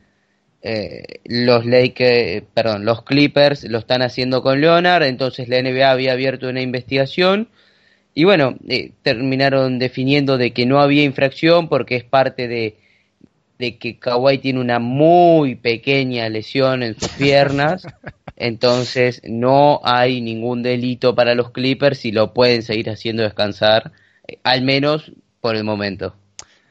Yo estoy seguro, Toby, que es una de las noticias que a ti te alegran, ¿no? Sí, claro, que Kawhi Leonard esté sano y pleno eh, y que no esté lesionado. Eh, ah, no, eh, perdón, cierto que decían que está lesionado. No, pero, a ver, a mí no me parece mal. no me alegra nunca que a Kawhi Leonard le vaya bien, es la verdad. pero no me parece mal que los jugadores descansen en, en ningún momento, porque es más, San Antonio ha hecho una cultura de eso y, los demás equipos también tendrían que hacerlo, no, no me parece mal. Pero lo que sí no me gustó es la NBA saliendo a aclarar, eh, el famoso no aclares que oscurece, porque no tiene mucho sentido. Bueno, pues una noticia de última hora, como digo, parece que no hay sanción, como bien nos dice Toby. Y bueno, yo creo que también es una política, ¿no? Para que descanse, para dosificar sus minutos y que llegue lo más fresco posible, pues a final de temporada regular, que es cuando hay que dar el do de pecho, y por supuesto para los playoffs. Vamos a empezar a hablar un poco de lo que ha dado de sí, chicos, esta semana, y me gustaría hablar de un jugador que a mí me tiene enamorado, yo no sé si vosotros lo habéis seguido un poco, es Sai Gilgius Alexander, creo que lo he pronunciado bien, y es un jugador que a mí me está encantando, y yo creo que veremos cómo sale la temporada en Clippers, pero todo lo que no sea título, a mí me da la sensación que va a ser arrepentirse un poquito de haber dejado con tanta facilidad que este chaval de 21 años se marche. A mí me tiene enamorado. Yo creo que no sé si Oklahoma va a acabar reconstruyendo su equipo alrededor de él.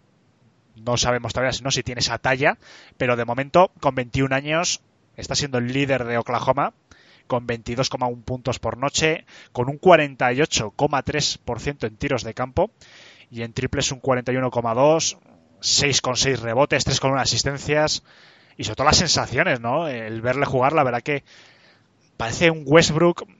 Yo sé que a él no le gusta, ¿no? Él ha dicho en varias declaraciones que no es Westbrook, pero bueno, parece que él tiene ciertas maneras, ¿no?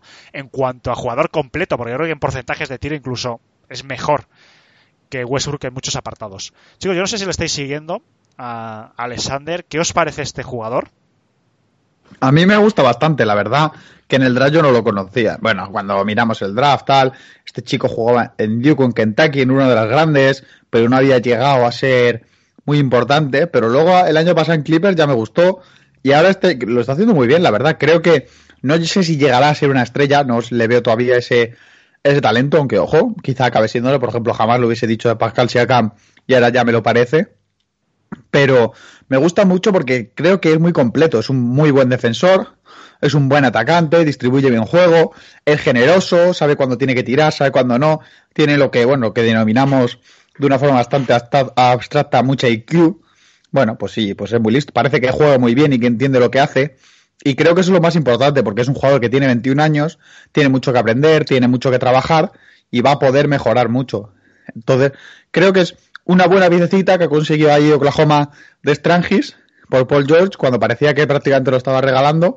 Bueno, ha conseguido ahí alguna cosa que sí que puede ser de interés para su futuro. Quizá no tenga más jugadores, quizá el Rueder, por ejemplo, que no a veces juega con él, a veces lo sustituye, no es el mejor compañero estaría más al lado, bueno, claro, de Trey Young, por supuesto, de un quizá un base más tirador, porque él también crea mucho, pero también tira bien. Muy completo y yo creo que es un gran jugador y muy bien apuntar ese nombre porque va a ser importante, sobre todo para la franquicia de Oklahoma o a donde muden Oklahoma. Eh, va a ser muy importante de cara al futuro. Bueno, no sé, Toby si Jor- y Jorge, si queréis comentar algún apunte de este jugador, si lo habéis visto, no sé, algún dato. Eh, yo, a ver, sí que, que estoy un poco de acuerdo contigo en que a lo mejor se arrepienten los Clippers de, de haberle dejado salir, pero es que han conseguido a Paul George a cambio. O sea, si, si, si Paul George no se mantiene, se mantiene firme, no se lesiona mucho, pues al final yo creo que saldrán ganando. Una cosa es tener a al Gilius que ha, ha tenido un buen inicio de temporada y habrá que ver cómo sale y otra tener una superestrella como Paul George pero también te digo que sí que me gusta mucho cómo juega y que ojalá triunfe Bueno, Jorge, ya que estás, me voy a quedar contigo porque también hay que hablar de otro jugador que parece que, bueno, está empezando a dar lo que se esperaba de él en este inicio de temporada en Boston. Y además, en Boston, que es un equipo que tiene una racha de cinco partidos consecutivos ganados, está empatado con Filadelfia en el primer puesto del este, 5-1. La única diferencia que tienen de que uno esté primero y el otro segundo, pues son los puntos a favor, la diferencia.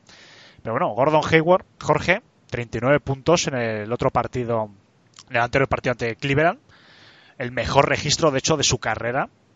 Yo creo que, bueno, las sensaciones son de que está empezando a, a entonar y a coger un ritmo que se le había exigido el año pasado y que parece que no acabó de, coger. Quizás puede ser este sueño. Sí, sí, y además haciéndolo el máximo de su carrera en el, en el pabellón en el que se lesionó hace dos temporadas. O sea, sí, así que es incluso poético. Eh, pero si mantiene, si sigue manteniendo esta, este nivel, claro que al final, pues yo sí que me lo querré quedar, porque me acuerdo que en verano decía que la única solución para que los Celtics consiguiesen algo de cara al futuro era traspasarlo, porque jugando como jugaba después de la lesión no, no tenía un nivel de 31 millones por año. O sea, pero ahora, no sé, está siendo el segunda espada después de Kemba Walker, que después de un inicio un tanto flojo ha ido, ha mantenido la constancia. Y habrá que ver si sigue bien o si esto ha sido puntual. No sé. Los Celtics están jugando bien, la racha del 5-0 no es puntual tampoco. Y bueno, se confirma la teoría de que Kyrie Irving es un mal líder y que al sitio el que va, sitio que empeora. Es que, de hecho, yo creo que para Boston es fundamental en sus aspiraciones. a- no sé si liderar el este, pero hacer un gran papel en temporada regular y llegar a unas semifinales, quién sabe, unas finales, y romper esos pronósticos de mucha gente, ¿no? Que decían que, bueno, Boston no iba a ser este año más que un equipo, pero bueno, sí de playoff, pero quizás del montón, ¿no? Que tampoco podía aspirar a gran cosa. Yo creo que lo más importante para romper esas predicciones es que Gordon Hayward esté al 100%, porque no se ha contado con que este año fuese a recuperar el, el nivel que tuvo en su momento Utah. Yo creo que Gordon Hayward al 100% y jugadores como Tatum Kemba Walker rindiendo a su nivel, Boston, bueno, quizás más de uno se tenga que tragar sus palabras. Sí, sí, sobre todo porque no, no tienen la presión de ser de los favoritos del este como el año pasado. Pueden, pueden dar la sorpresa, no tienen los jugadores, como es una plantilla bastante joven, pues no tienen, no tienen que tener esa presión y pueden soltarse más. El caso de Tatum, que el año pasado no tiene nada que ver lo, cómo jugaba a cómo, a cómo está jugando ahora. Ya solo hay que ver la canasta ganadora que hizo contra. ¿Contra. ¿Contra quién fue? Nueva York. contra Nueva York. Pues eso, y si se les ve sueltos, se les ve con confianza y se ve ahora un vestuario unido, que era lo que faltaba el año pasado. Por lo que veo, en esa voz de ultratumba que ha aparecido Manu. Bueno, Manu, no sé si quieres opinar, ya que has, has llegado justo para el momento Celtics. lo, lo estaba oyendo, claro. Estaba ya predestinado a llegar ahora.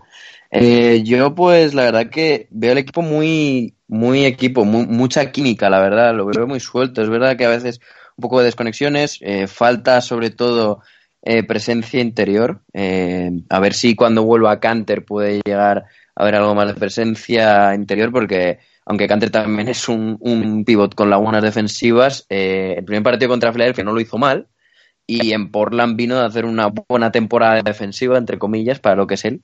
Entonces puede que, que resurja un poco, está ya para volver, o sea, estaba para volver justo este último partido, pero no pudo por porque se decidió que no hacía falta.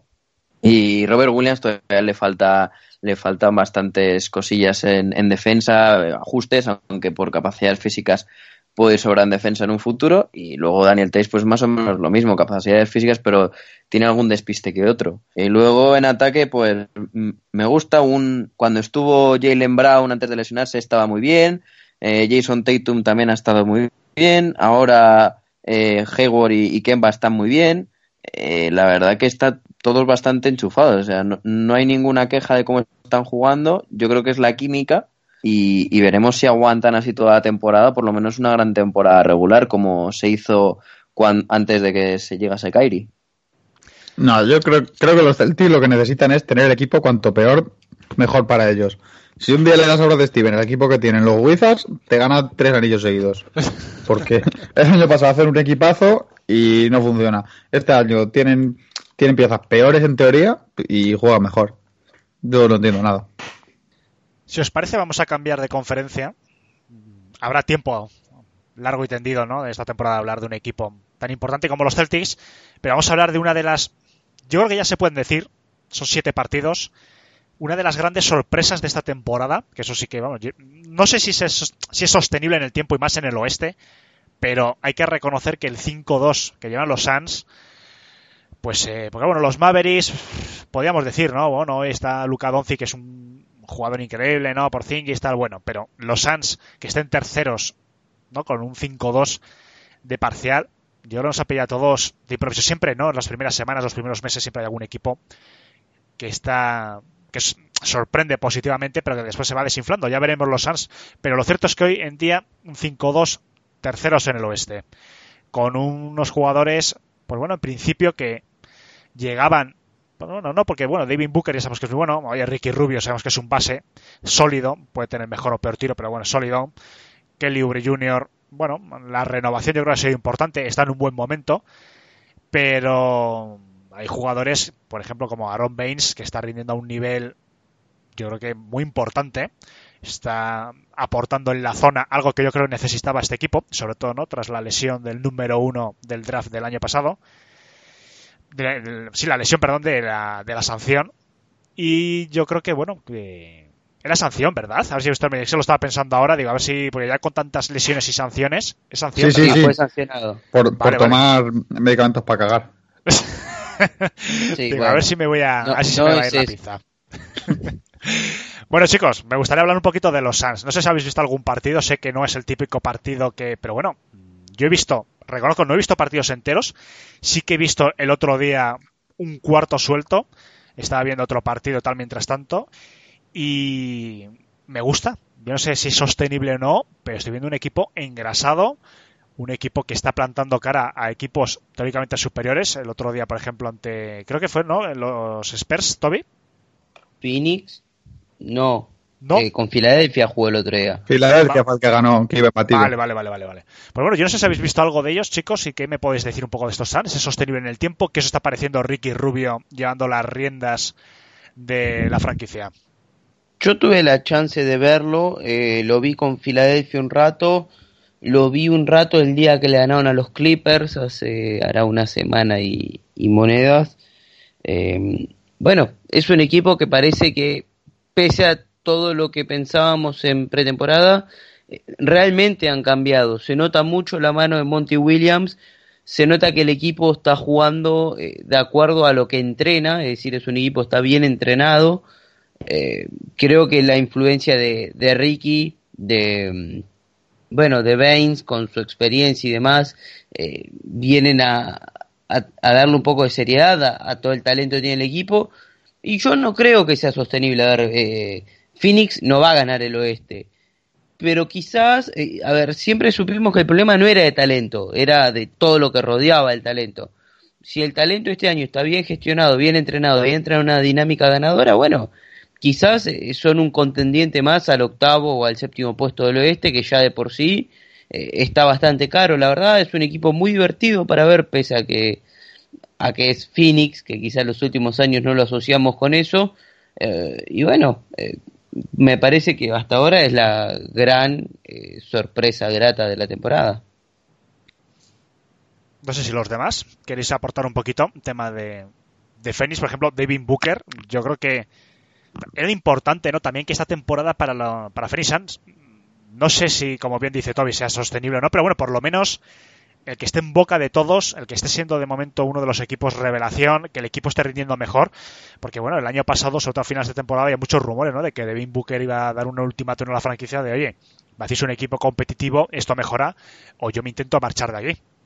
A ver, mi fantasy se alegra por ello, la verdad. Y, y no solo a nivel ofensivo, porque yo creo que ahí está manteniendo el nivel ofensivo que has tenido por lo menos el último año y, y creo que los dos o tres últimos años, pero a nivel defensivo también está aplicándose Devin Booker. Eh, vemos unos Suns mucho más feroz en defensa y yo estoy viendo en, en ocasiones lo que he visto en, pues, en típicos resúmenes tal, veo que Booker está mucho más compuesto, siempre ha sido un jugador muy, muy flan en defensa. Y luego también me gustaría añadir el dato de que los dos partidos que han perdido, pues si no me equivoco, solo han perdido dos partidos, ha sido por un punto cada uno. Eh, Fénix, o sea, realmente, si, si, llegan a ganar esos dos partidos que solo perdieron de un punto, serían el único equipo invicto ahora mismo, con un 7-0. Sí, una estadística que muy interesante al hilo de la que estás comentando, Manu, es que no han estado 10 puntos por debajo del rival desde el primer partido y además fueron unos segundos.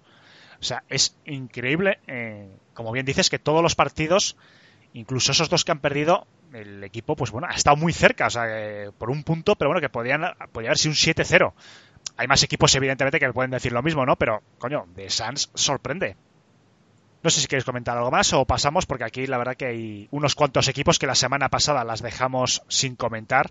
Bueno, antes de nada, yo creo que es de justicia. Yo soy el primero que le da caña a Lebron cuando hay que darla pero Sergio, la verdad que está, diciendo, está haciendo un inicio de temporada LeBron. Creo que ha sido, ¿no? ¿Cuántos triples dobles consecutivos? Tres, si no me equivoco. Yo creo que sí, bueno. tres por el momento. Y los Lakers primeros de conferencia. Yo creo que con un 6-1 poco más se puede pedir. Y un LeBron increíble. Nada, al final, bueno, LeBron es un jugadorazo, creo que nadie lo dudaba, si acaso dudábamos de su compromiso un poco, quizá también de su edad, sigue siendo mayor. Ojo, no nos engañemos porque parezca un chavalín y parezca que tiene uno de los mejores físicos de todos los que hay en la cancha, aunque le saque 10 o 12 años. Pero lo más importante yo creo que es el que ya se ha motivado viendo a Anthony Davis. Ha visto que es el, bicharraco que hay ahí, que en defensa es un equipo que defiende bien, que compite, que aprieta muy fuerte atrás y entonces creo que estaba muy motivado. Creo que el año pasado era evidente. En, ¿Te acuerdas esos vídeos que compartíamos? No sé si tú lo publicaste, pero yo creo que, bueno, seguro que lo hemos visto todos, en los que LeBron, su pasividad defensiva, sí. no bajaba. Bueno, no tiene nada que ver con eso. Ahora está, se le ve enchufado, aprieta atrás, corre para arriba el contraataque. Y como está jugando más de base, pues hace más asistencias. Creo que era líder en asistencias totales y en promedio de asistencias de la NBA entonces está jugando prácticamente de base. Están. Lo vi, yo el último partido ya lo vi un poco más fluido, es un poco más lo que hace LeBron siempre. Tiene un poco a Danny Green abierto, que le ayuda mucho a despejar la cancha. Creo que Lakers tiene un equipo muy sólido. Así consigue mantener el nivel y mantener y mantener la, las, lesiones y tal, porque quizá la plantilla anda algo justa. Dwight Howard de repente resulta que sí que tiene todavía cosas que hacer, también se ha motivado, también muy bien físicamente, ojo, está muy fino creo que el Lakers tiene equipo para pa pelear y bien top 4, top 5 del oeste. Si, si como he dicho, se le respetan lesiones, pero sí, LeBron bastante bien. Los triple dobles, ya sabéis que ese dato para mí es un poco anecdótico, igual que Westbrook puede hacer 4 o 5 seguidos, pero hacer 4 o 5 partidos de mierda. Pero creo que está muy bien, está muy bien jugado y que está aplicándose mucho y obviamente está más motivado que el año pasado. Has dicho que es una de las mejores defensas. Yo creo que, no, no tengo los datos en la mano, pero me suena que es la mejor defensa de la liga, Lakers. Yo creo que LeBron también. Es cierto que el año pasado se comentaron y nosotros subimos y nos echamos un. Bueno, cierto, oye, nos echamos unas risas, ¿no? En esta vida no todo va a ser seriedad. Y yo siempre he hecho la reflexión de que, aparte que eran momentos muy puntuales, también hay que ser justos con él, ¿no? Porque en una situación así particular no significa que todos los demás minutos del partido que está en cancha LeBron pasase de la defensa, porque Harden también se ha hecho muchos vídeos de ese tipo. Pero yo creo que el año pasado le faltaba, como bien dices, motivación. Veía que el equipo la deriva que estaba cogiendo y por eso no se esforzó. Y de hecho, al final de la temporada, yo estoy seguro que si Lakers el año pasado hubiese sido un equipo competitivo, él hubiese forzado la máquina a tope y seguramente hubiese jugado muchos más partidos y no se hubiese escudado tanto en problemas físicos. Estoy al 100%. Este año que está viendo que el equipo es competitivo, que Anthony Davis está a un gran nivel, que Howard, como bien comenta Sergio, está también jugando bastante bien, la verdad que no, que, gusta también ver a un veterano de la NBA ese buen nivel físico, no un pivo tan clásico, la verdad que no sé, ¿Cuánto tiempo llevará Howard ya jugando? Por lo menos 15, no sé, 16, 17 años, no sé exactamente los que lleva, ¿no? Los mismos que Buddy Hill, ¿no? Por ahí. No, no, No sé, 15 pero- años. 15 Por- años justo. Por, por Pero- cierto, una... Bueno. había un dato, que no más que digo el dato, pero era muy llamativo. Eh, desde el partido de Clippers, o sea, sin contar ese, eh, con él en pista está en más 39 Lakers o más 38 por ahí, ¿eh? O sea, en, el más menos. O sea, es muy sorprendente lo de Howard. Yo no sé si están, están, yo no sé si están jugando juntos. El otro día también vi una parte, porque hacía mucho tiempo, además yo creo que no sé si lo puse en el grupo. Digo, voy a ver un poco a Lakers, que hace bastante tiempo que no veo un partido de ellos. Y sí que estuve viendo un- una mitad, vi dos cuartos. Y coincidieron en determinados momentos Howard y Anthony Davis. Y yo creo que es un encaje muy bueno, porque Anthony Davis es un tío muy versátil. Puede jugar tanto de 5 como de 4. Pero jugando con Howard, Howard tiene un- una presencia en la zona muy imponente. Es un pivot muy clásico, no tiene prácticamente tiro exterior, pero da una presencia muy fuerte dentro. Y claro, y Anthony Davis, en el momento que sale un poquito de la zona, tiene también un tiro muy bueno, tiene un tiro de tres muy potente. O sea, yo creo que es un- una combinación interior, vamos, más que envidiable. La, mejor defensa de Lakers y el mejor momento, por cierto, Manu, que era lo que iba a decir antes, segunda mejor defensa de la liga en defensive rating. No he conseguido, he buscado varios equipos, se me ha ocurrido y no he encontrado la primera. No es ni Boston ni tampoco es Filadelfia.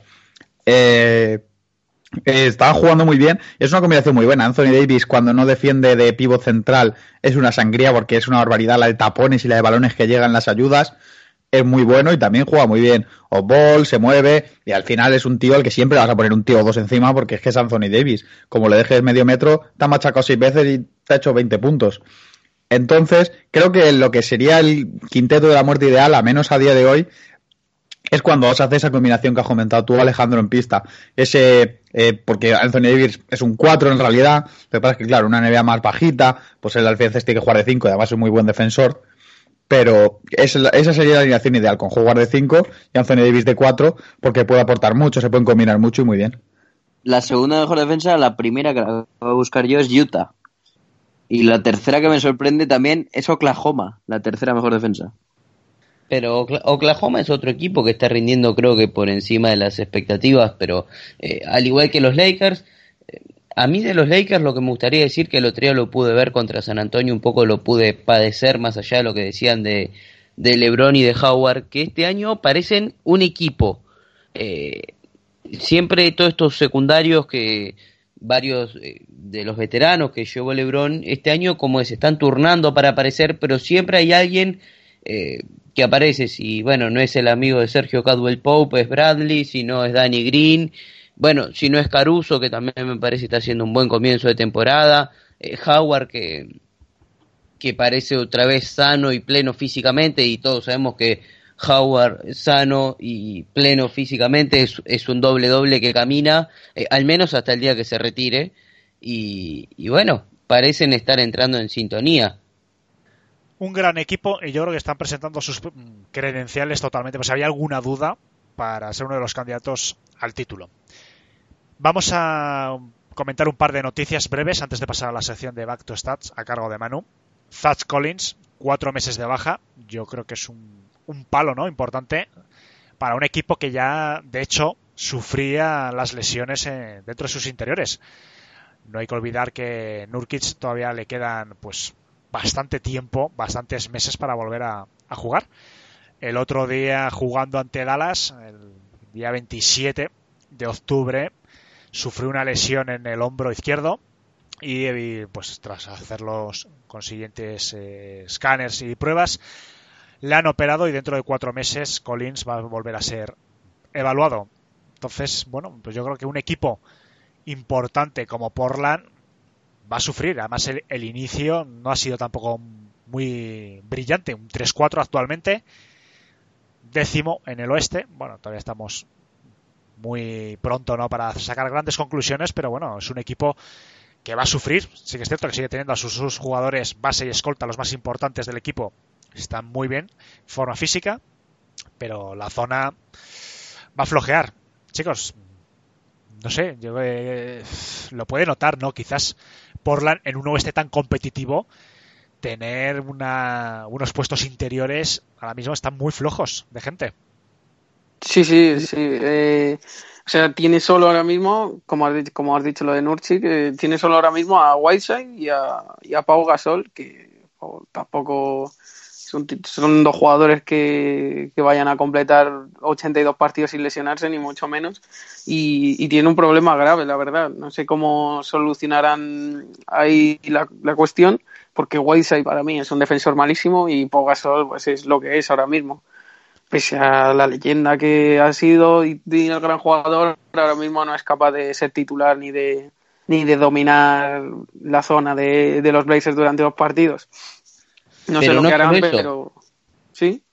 No solo eso, Pau Gasol sigue lesionado, todavía no debutó, Ah, sí, todavía no. no. hay fecha, Sí, sí, sí, sí, sí, todavía no hay fecha para su regreso y parece que la lesión eh, estaba evolucionando bien hasta hace dos semanas, eh, pero hay algo que no está cicatrizando o algo así, por lo que estuve leyendo bien en el pie de Pau, que, que parece que no, incluso leí que no se descarta otra cirugía, lo cual yo creo que sería casi eh, un golpe fatal para la carrera de Pau, pero por el momento sigue, sigue sin haber debutado.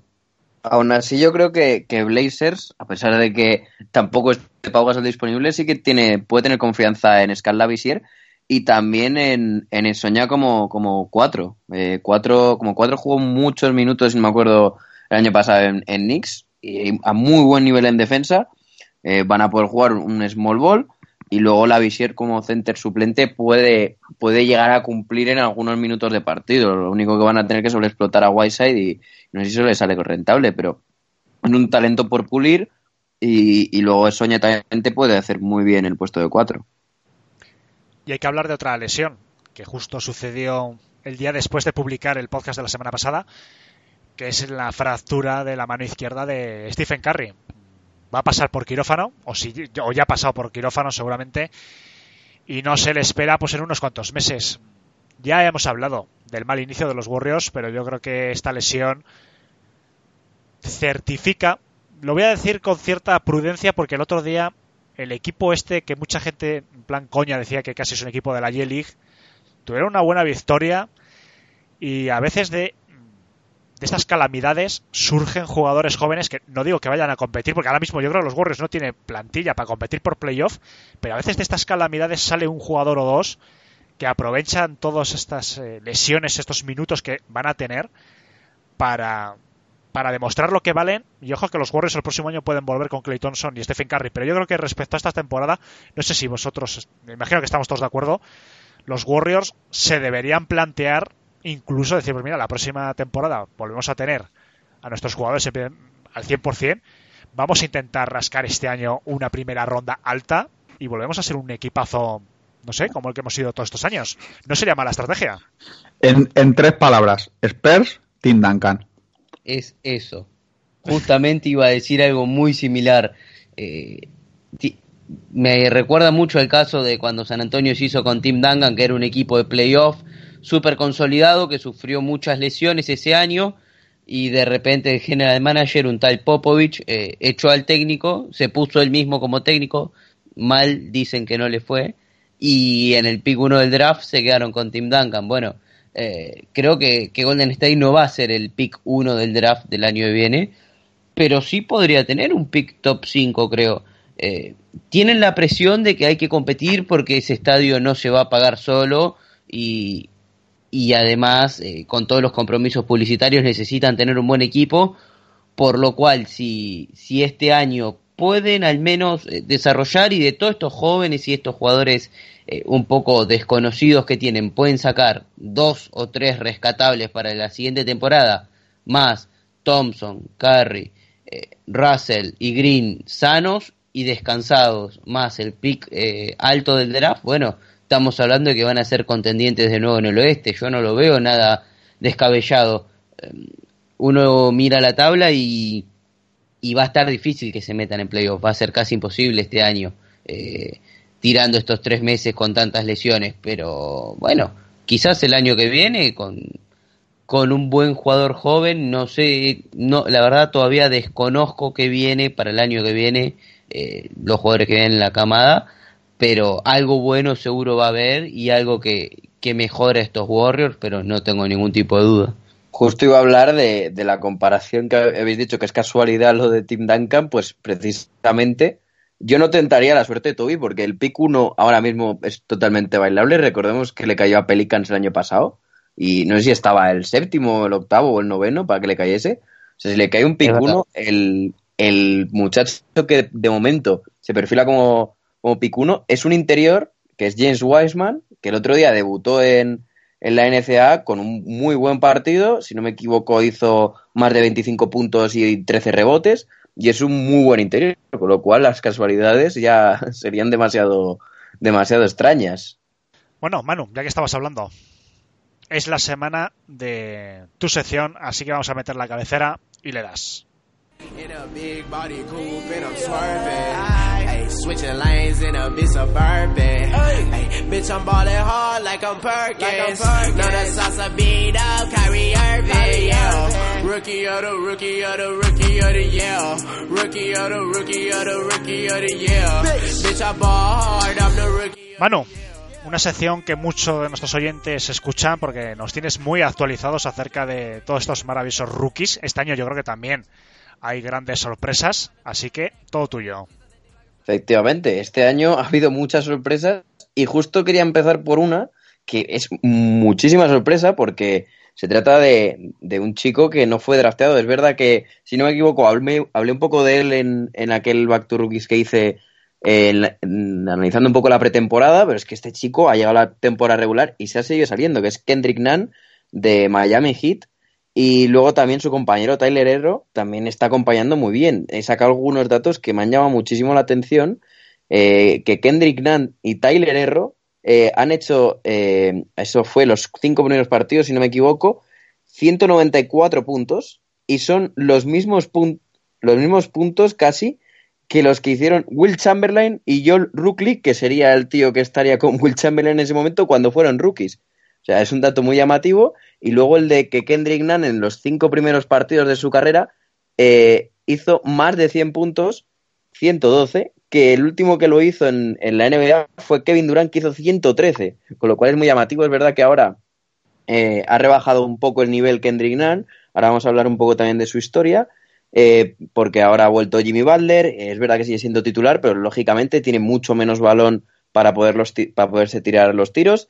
Eso se está viendo en Miami. Y, ahora vamos a hablar un poco de, la historia de este chico, porque es un poco convulsa. Todos podemos pensar cómo alguien con tanto talento ha sido un no drafteado y tiene ya 25 años y no ha llegado antes a la liga. Pues tiene su, su motivo aquel. Eh, Kendrick Nunn eh, llegó a la Universidad de Illinois, eh, pues es como cualquier universitario, tal, con 18 años, y estuvo allí tres temporadas en las que le costó un poco entrar, seis puntos en su primera temporada, 11 puntos en la segunda, y ya cuando empezó a arrancar en la tercera, ya 15 puntos, eh, estuvo envuelto en un caso eh, un poco, la verdad, que, que, no se debería no, se debería comentar mucho por encima de, de, este chico porque fue expulsado de la Universidad de Illinois por agresión y asalto doméstico a una chica de, de la propia universidad.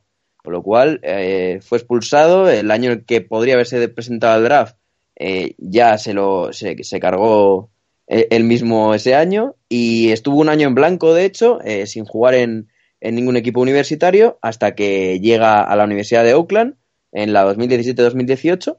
Justo universidad eh, en la que promedia 26 puntos por partido, muy buenos números.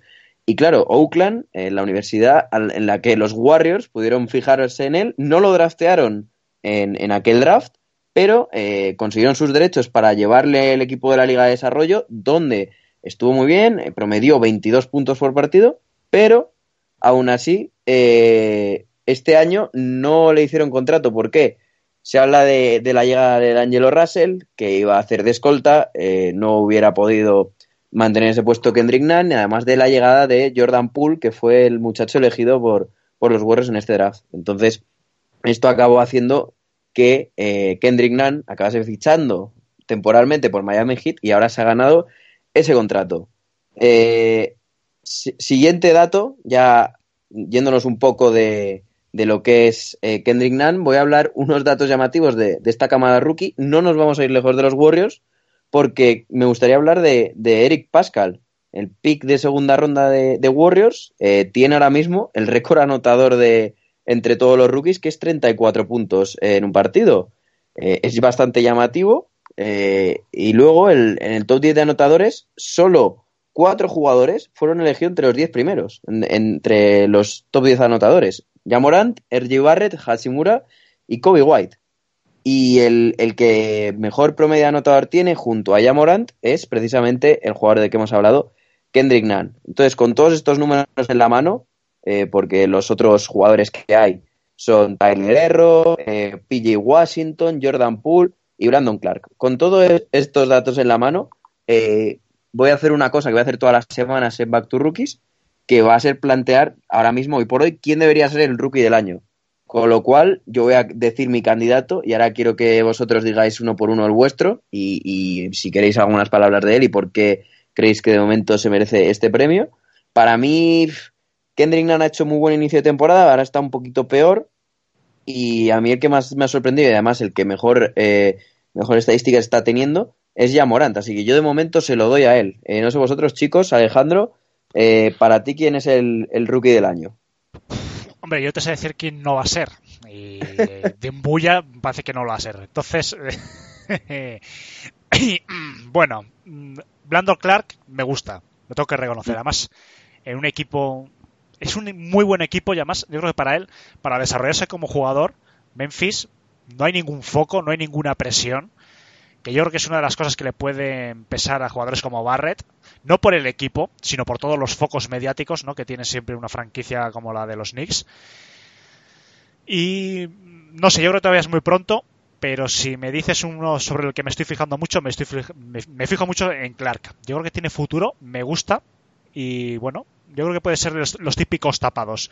Es un 4 que a mí no me importaría tenerlo en mi equipo. Bueno, taparía un poco Blake Griffin, pero podría hacer de 5 también. Eh, Toby, ¿tú con quién te quedarías de momento en la pelea por el rookie del año? Em, yo sí tendría que votar, que espero que algún día la NBA me llame para votar los premios. Eh, hoy me quedaría con Barrett, después con Morant y después con PJ Washington. Creo que en el impacto y en la importancia que están teniendo en, en sus equipos, eh, lo pondría en ese orden. Sergio. Yo, como ya me he quitado los buenos, voy a decir Kevin Porter Jr., porque es imbécil el de un empujón a un árbitro.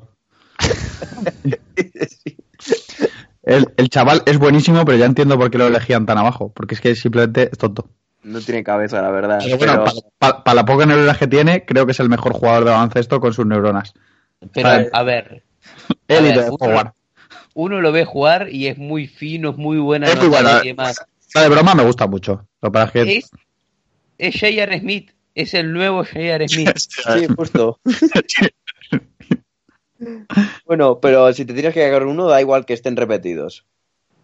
Eh, no sé, creo que RJ Barrett es el que está demostrando que es mejor jugador de todos. No el que está haciendo mejor temporada, pero sí el que está viendo que es el mejor jugador de todos. Y Jorge, por último, Yo digo Eric Pascal, el de los Warriors. muy infravalorado, ¿eh? Lo he dicho antes, el máximo anotador de momento entre todos los rookies en un, pro- en un solo partido. Ahí está. Hombre, Pero mucha competencia no tiene ahora, ¿eh? No, no, Pero bueno, es el eso. de estos Warriors. Oye, que si consigue echarlos para arriba, ojo. Sí, Hombre, para arriba, algo para arriba A sí que ver, pues. echará. Poco, un puesto 10, 9. Bueno, Manu, no sé si tienes que comentarnos algo más.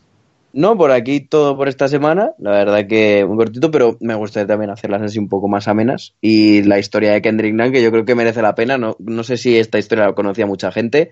La verdad que tiene un caso oscuro ahí, pero bueno, parece que en Miami saben reconducir muy bien a la gente.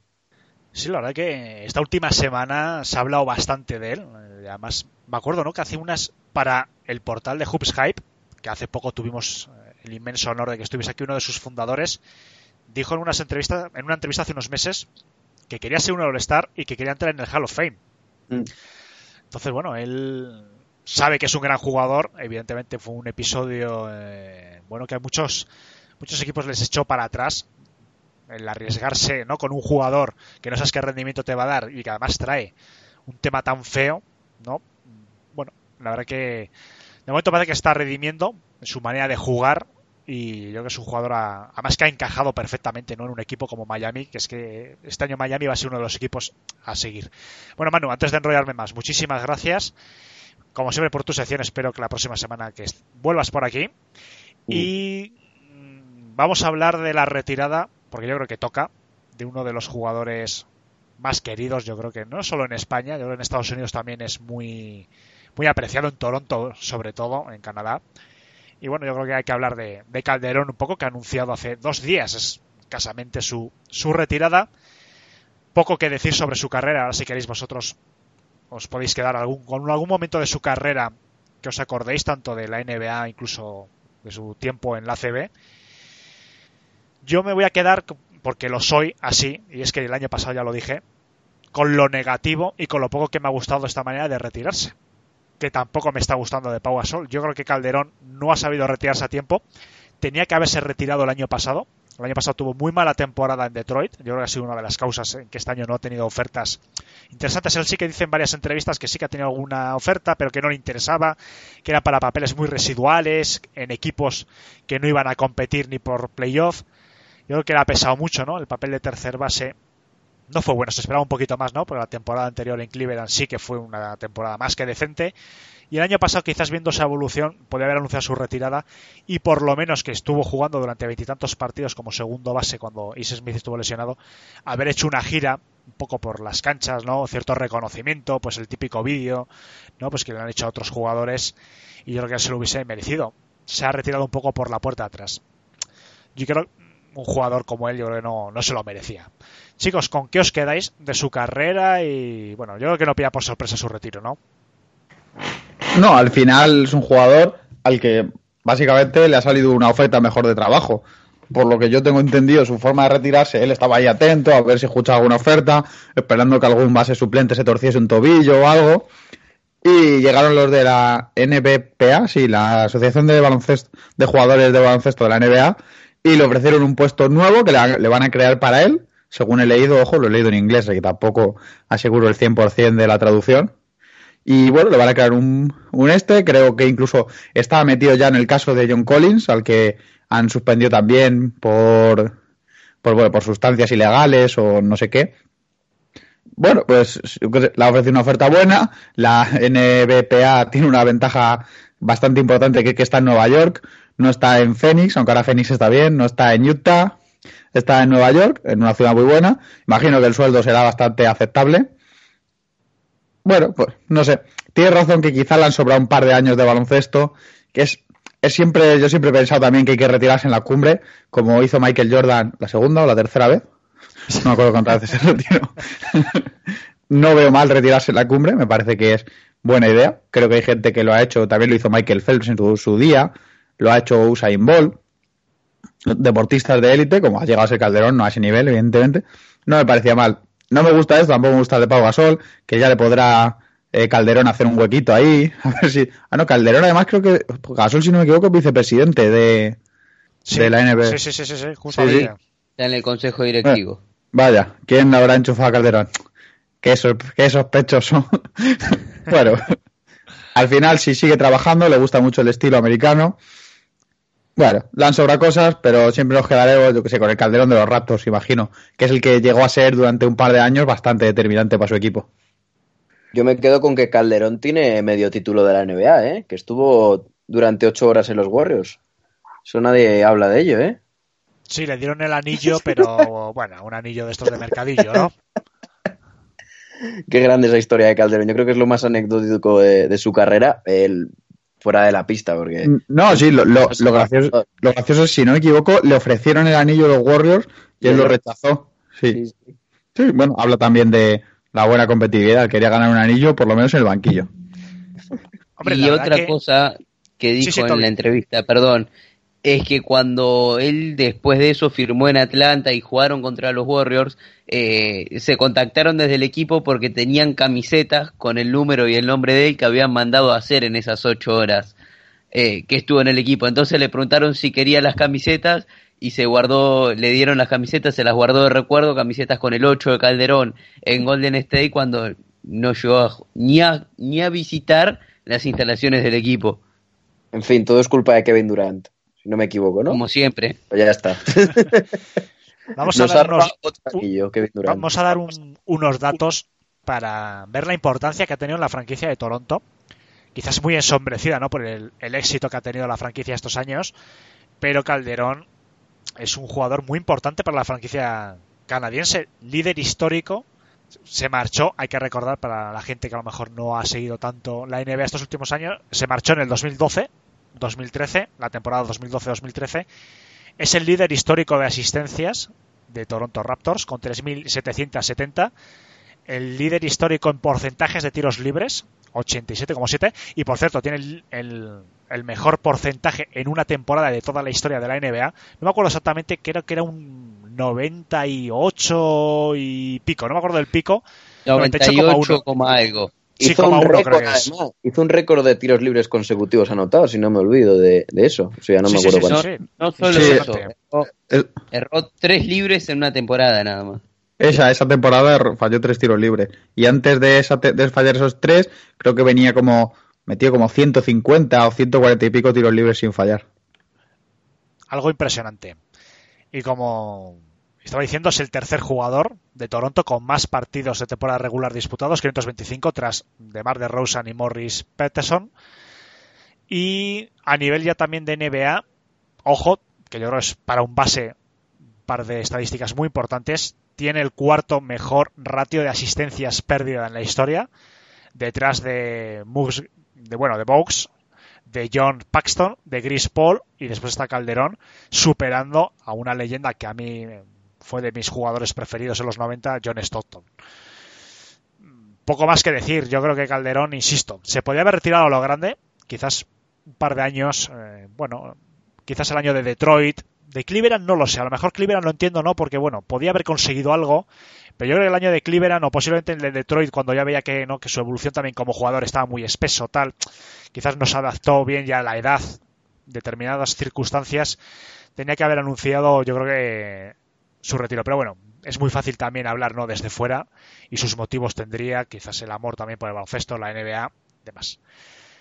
Chicos, vamos a continuar un par de cositas más antes de pasar ya a la última sección de, de la noche. Hay que comentar también un poco, a mí me gustaría hablar un poquito de Houston, porque, bueno, están manteniéndose ahí, es un equipo que sigue siendo potente, han empezado un poco irregular, 4-3, pero a mí me preocupa bueno, a mí, tampoco es que me quite el sueño, ¿no? Pero bueno, dentro de como aficionado al baloncesto, en parte me preocupa que están ganando partidos, están anotando, pero con una eficacia que ha caído en picado sobre todo en tiro de tres. Harden está anotando, está en muy buenas puntuaciones, 30, 35, tuvo un partido de más de 50 puntos, pero necesita muchas más, muchos más tiros a canasta de lo que el año pasado necesitaba.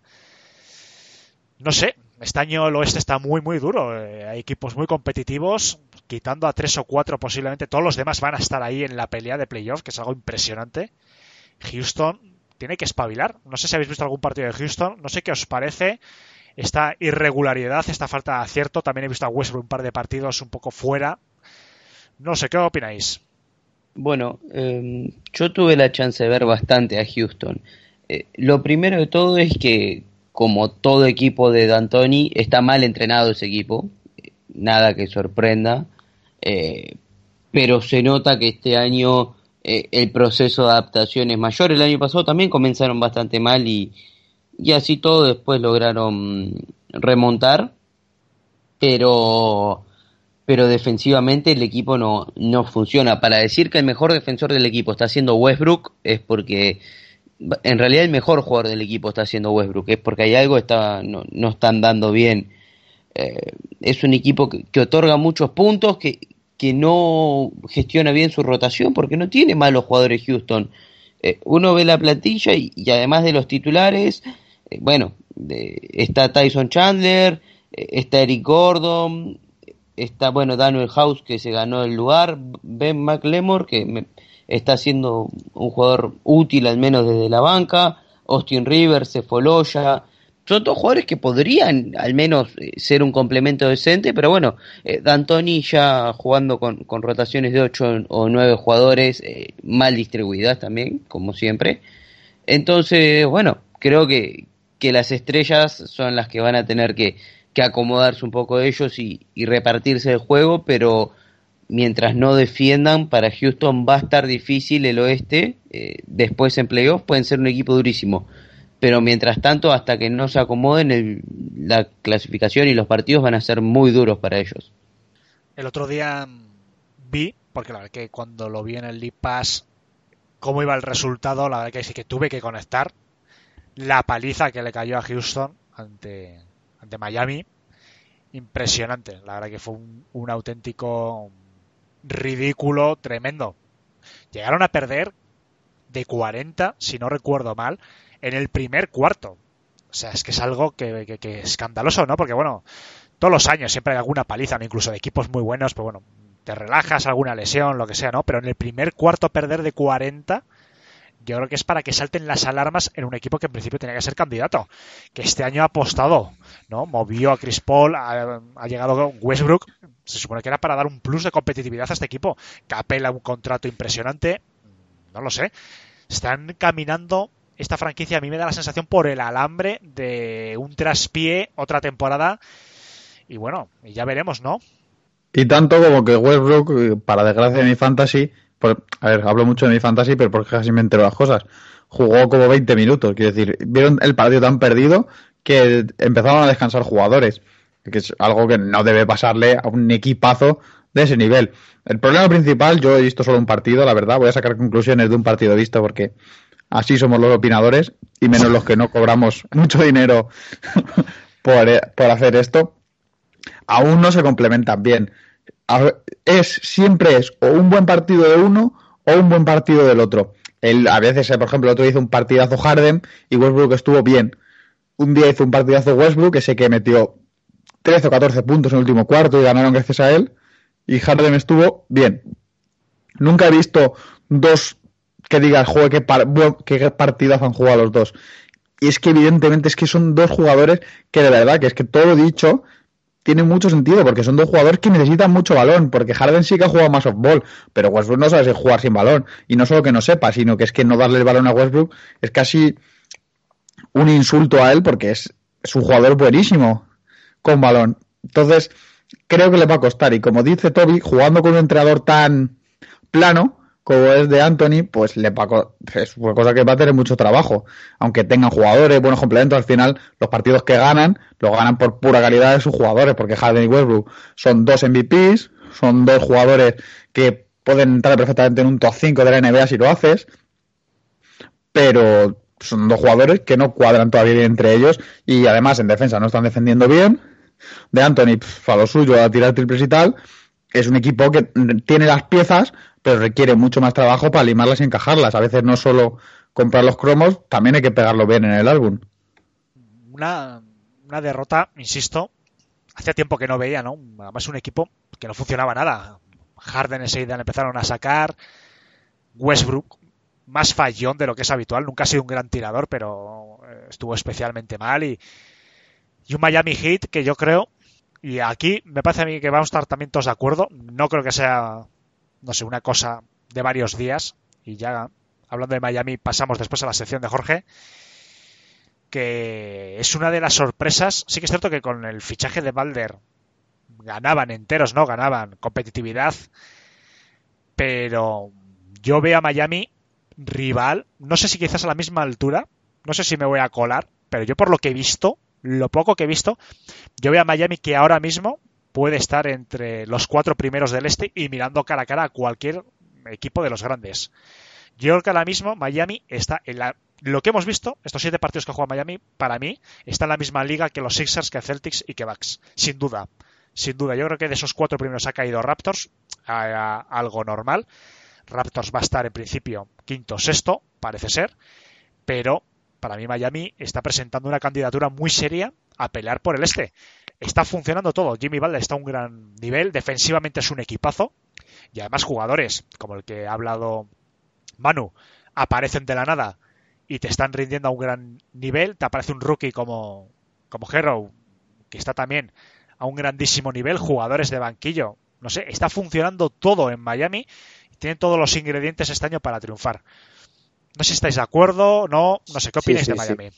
Sí, sí, justo lo iba a decir porque yo ya lo dije en su día, no quiero regodearme, pero dije No, que no. Miami iba a ser un si equipo... me diesen un euro cada vez que dices esa frase, Manu, tendré un nático sí, en la sí, Gran sí. Vía. Si, si, Bueno, Ma- si, pero si Manu viene a, viene a regodearse al podcast, solo viene si esa semana ha acertado algo.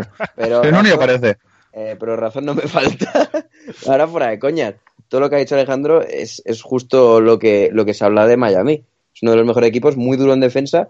Eh, hay que recordar que este equipo tiene a Dragic de, sexto hombre junto a Tyler Herro de séptimo hombre. Son dos jugadores que están jugando muy bien. Y Meyers Leonard incluso está de titular y lo está haciendo perfectamente. O sea, el Meyers Leonard que veíamos en Portland, que jugaba un partido bien de cada ocho, aquí está jugando bien eh, prácticamente todos. Está encontrando regularidad. O sea, estos jugadores que están un poco desterrados eh, están encontrando su sitio. Eh, luego, Winslow está haciendo un muy buen baloncesto, ya lo hizo el año pasado. Eh, luego, el caso de Kendrick Nunn también. Eh, es, eh, y a todo esto le sumas a una estrella como Butler ya para poder competir con, con algo más de autoestima y pudiendo ver que, que tiene una estrella detrás, es un equipo muy serio. Yo creo que, que habrá que ver cómo vuelve Oladipo y cómo vuelve la Indiana con Oladipo, porque cambia totalmente el equipo cuando, cuando está Oladipo, aunque con Brogdon no le está haciendo nada mal, los resultados no le acompañan mucho, pero habrá que ver si, si no, yo creo que Miami es lo que dice Alejandro, top 4 del este y pudiendo competir cualquiera de cara a cara. ¿Os, ac- os acordáis que un día hablamos aquí con el caso Waiters y comentamos porque, que Miami tenía unos requisitos muy, eh, muy fuertes de forma física, le controlaban mucho el peso, el porcentaje Sí, sí, de masa corporal? La semana pasada yo creo que Sí, dijimos algo. el tema. cuando, cuando lo de Waiters fue, cuando se sancionaron y tal. Pues yo creo que se ve perfectamente en el campo. Se ve que es una defensa súper física, súper dura, que es un equipo que mantiene el tipo. También Butler ha llegado y da la casualidad también que es un jugador que siempre ha tenido una muy buena forma física. Es el jugador, era, ha sido tres o cuatro temporadas consecutivas, el jugador que más kilómetros recorría de toda la NBA.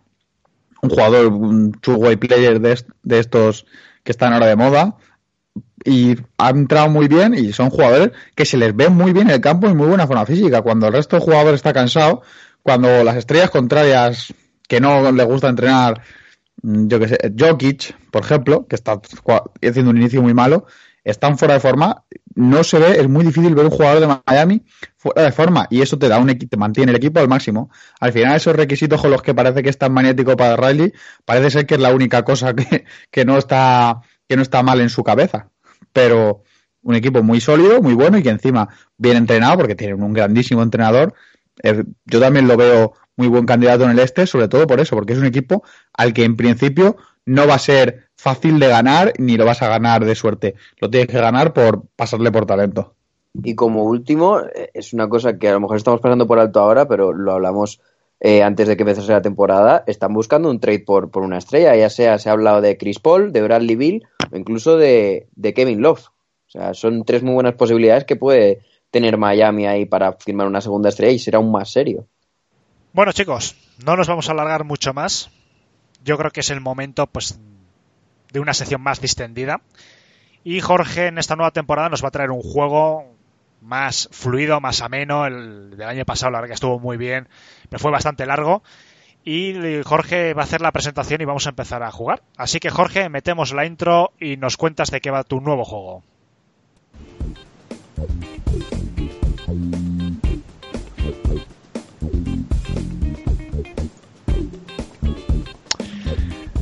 Bueno, Jorge, yo creo que le has bautizado este año como Back to Games. Como nuestra audiencia puede ver, todos los nombres de nuestros juegos y de nuestras secciones son tremendamente originales. Pero, bueno, cuéntanos un poquito a nosotros y a la audiencia en qué va a consistir este juego que vas a traer, pues, bueno, varias veces al mes y en el que imagino que también nuestra audiencia a través de los comentarios podrá jugar si quiere. Pues el juego se llama Juego del Respeto y de lo que trata es de lo siguiente. Es una competición entre todos nosotros en la que siempre hay un ganador por semana. Cada victoria suma un punto al casillero individual de un ranking que tendremos entre todos. Y yo llevaré cada semana tres galardones. Por ejemplo, mejor jugador de la semana, mejor máximo asistente de la semana y máximo reboteador de la semana. Poniendo como ejemplo, el, como modelo, el mejor jugador de la semana, yo os iré nombrando uno a uno y me tendréis que decir quién pensáis que era mejor semana en general. El nombre no se puede repetir, siempre hay un ganador y el orden de elección funciona según hayáis quedado la semana. Por ejemplo, si Sergio, que ha elegido a Kemba Walker, elige antes que Pablo, que hoy no está, que te- tenía a Kyrie, pues eh, como Kemba Walker habrá hecho mejor semana que Kyrie Irving, pues Sergio elige antes que Pablo. En el primer programa, que es el de hoy, al no haber orden de clasificación, lo hacemos de forma alfabética por el nombre. Y al final de todo el juego, quien haya cosechado más puntos, pues se proclama vencedor de la edición. Y el- los nombres de los equipos los iréis introduciendo vosotros. Y lo que, lo que vamos a hacer hoy es lo siguiente. La jornada 1, los tres galardones son mejor jugador de la semana. Bueno, voy a decirlo uno a uno para que no os lo preparéis mucho. Mejor jugador de la semana, el primero. Alejandro, empiezas tú por la letra A. Y si no, porque siempre empiezo yo. Bueno, vamos a ver, mejor jugador de la semana. Sí, pero primero del nombre de tu equipo. El nombre de mi equipo. Sí. Se me ha olvidado. ¿Cuál te dije? Eh, Vale, me- pues- Era algo de Espera, Michigan. Para que la Sí, gente no sí. piense que siempre soy de Detroit. Ahora soy de Michigan. Bueno, a ver, voy a decir todos los nombres. Alejandro, Michigan Real Estate. Eh, Emilio, La Sonrisa de Matisse. Iñaki, San Carmelo Anthony Army. Eh, Manu, Alburquerque, Alburquerque. Eh, yo, Descendientes de Kemba Walker. Pablo, Los Hombres de Paco. Sergio, Kentavious Team. Y Toby, Dream Team. Joder. Qué malicia tenéis en algunos nombres. Bueno, Bueno, pues Michigan elige. Sí, Michigan elige como mejor jugador de la semana a Luka Doncic. Vale. Emilio, que no ha podido estar hoy, me ha dejado una lista. Y él ha elegido a Embiid. Como no, joder. Em, Eh, siguiente es Iñaki, que tampoco ha podido venir y que él me ha dicho que le apunte a, eh, a James Harden. Iñaki hasta que no gane un par de partidos los Knicks no creo que venga. Bueno, Pues puede va a tardar, va a tardar. Manu, Pues es un buen papel porque voy a coger a Luca. Eh, ahora me deja un poco descolocado, pero bueno, eh, hay que ir rápido. Eh, mm, joder. Voy a decir Kawhi Leonard, ya lo seguro. Aunque no juega hoy, ¿eh? O, sea, o contra Bucks, o sea. pero va a dar igual, va a dar igual. Kawhi Leonard. Desde su casa gana. Venga. venga, yo digo a Yanis, un poquito a la fácil. Sergio, Trey Young. Trey Young, vale. Confío. Y Pablo, que también me ha dejado lista, ha dicho a. Lo tengo por aquí. Pablo A ver, ha dicho a, a ver, LeBron yo- James. No quiero interrumpir, da igual, no me la ha quitado, pero, pero P va antes que S. O PQRS. Ah, verdad. Iba a decir lo mismo.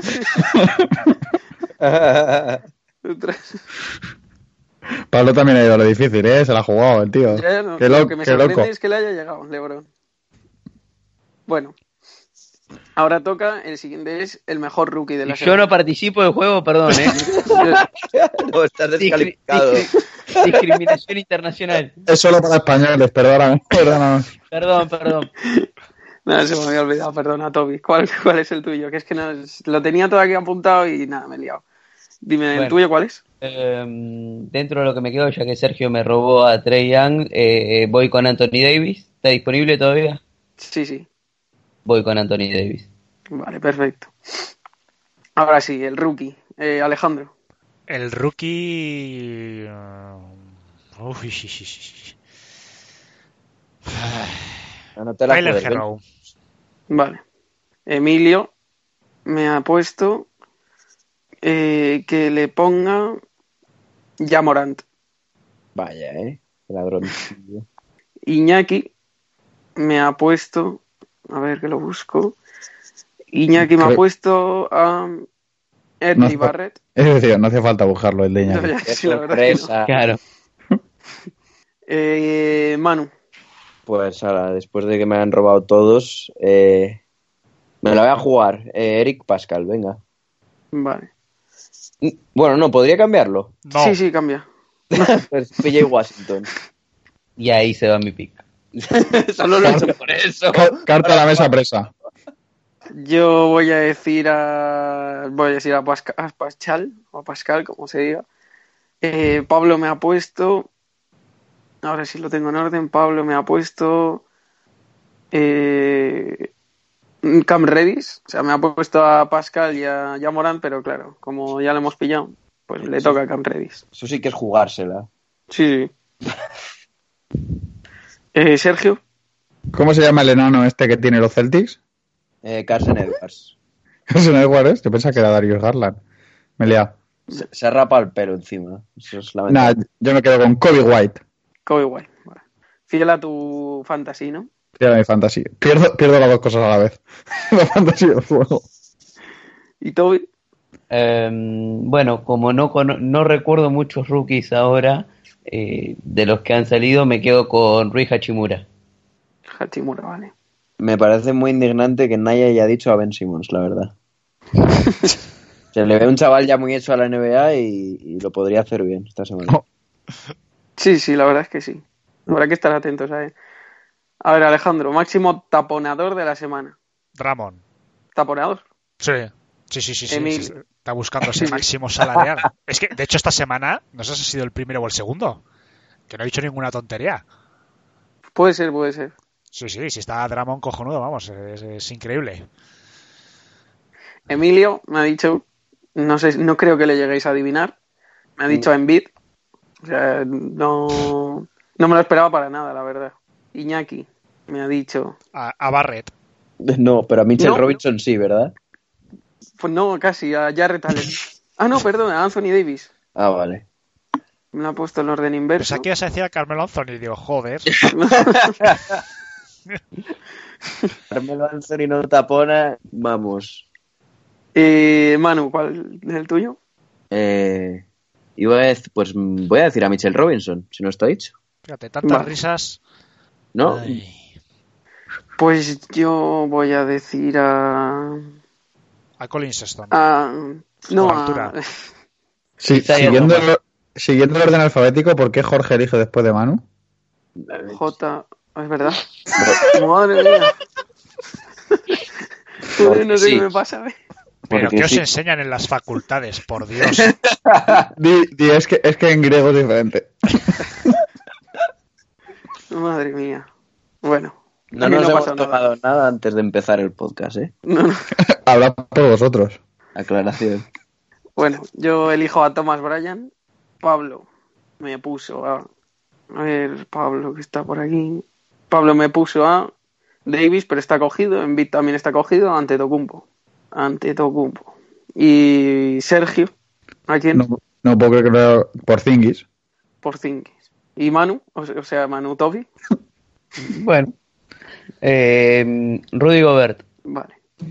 Pues yo lo que hago es guardar esto y cuando al podcast de la semana que viene, aunque no me toque la sección, no- lo, en cinco minutos hago un resumen y digo cómo va la clasificación y ya quiénes han acertado, quiénes ha sido el, el que ha acertado en cada sección, el que tenga, por ejemplo, en el máximo taponador de la semana, el que ha hecho más tapones, por ejemplo, Anthony Davis, el Iñaki, pues Iñaki tendría un punto y el resto tendría cero. Iñaki elegiría el primero y el resto elegiría por orden alfabético. Y esta vez de verdad. Entre que te dejas a Toby. Que bueno, sí que es cierto que Toby es nuestro cupo pues de extracomunitarios para no parecer un podcast de extrema derecha. Pero bueno, ya que está aquí el chaval, coño, no te olvides de él. Ay. No, esto no pasa Bueno, otra vez. No pasa hasta nada. aquí ya. Los nervios del directo. Pero bueno, está bien, está bien. Voy a ganar yo, por supuesto. eh, porque Dramon esta semana va a ser el mejor taponeador. Ya os lo estoy avisando. Esta misma noche se va a poner ante los Knicks las botas. Pero bueno. Bueno, chicos. Vamos a ir finalizando. La verdad que han venido bien estas risas. No todo va a ser seriedad y, y NBA al tope. La próxima semana, como siempre, traeremos una entrevistita a una persona que ahora está muy, muy de moda, está oyendo y hablando mucho de él en Twitter por un libro que ha presentado en estos últimos días. Y por supuesto traeremos toda la, la actualidad, resultados, traeremos las clasificaciones también, seguiremos hablando de los equipos, no nos olvidamos de ninguno, sé que hay aficionados a todos los equipos de la NBA que nos escuchan y que arranca hablemos también por supuesto de, de sus franquicias. Cualquier pregunta, cualquier duda, cualquier comentario nos lo podéis dejar en, en iBox o incluso en Twitter y lo responderemos en directo en el podcast en la sección de Back to Back Responde. Bueno chicos, Toby, Sergio, Jorge y Manu, muchísimas gracias por estar aquí una semana más y espero la próxima semana poder oíros y compartir unas risas en el podcast. Ahí estaremos. No, hombre. Sin, sin haber tomado nada. ¿eh? Jorge, están insinuando que te tomas cosas antes de grabar. No lo sé, ¿eh? Al Yo- revés. Si esto fuese Sálvame, le pondría una querella Manu, que lo sepas. y nada, ya nuestra audiencia, por supuesto, nuestra fiel audiencia que está una semana más ahí. Muchísimas gracias, que tengáis muy buena semana y el próximo jueves más NBA en Back to Back.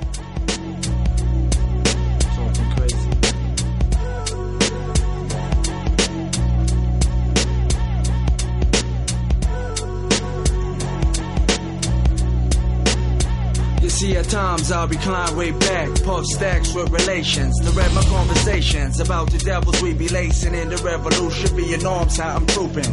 Mine's been in battle since birth. That's why I'm puffing L's and juicing. Like a man in arms, you're rooping. Planning my attack on the sounds of water twins be looping. Inspiration from my soldiers at night. Mad brothers holding corners, selling right. I'll be sparking like a sniper on sight. Watching shift through my optic range. Life's a bitch, now she got me acting strange. So I maintains what ill proposes. Rhymes are sending messages like the burning bush to Moses. Child that never chose this life. The strife within the devil's anger. So I reload my mind in every chamber. Clips of danger. Infiltrating strangers with the ill precision of a green beret. The sacrifice your whole division.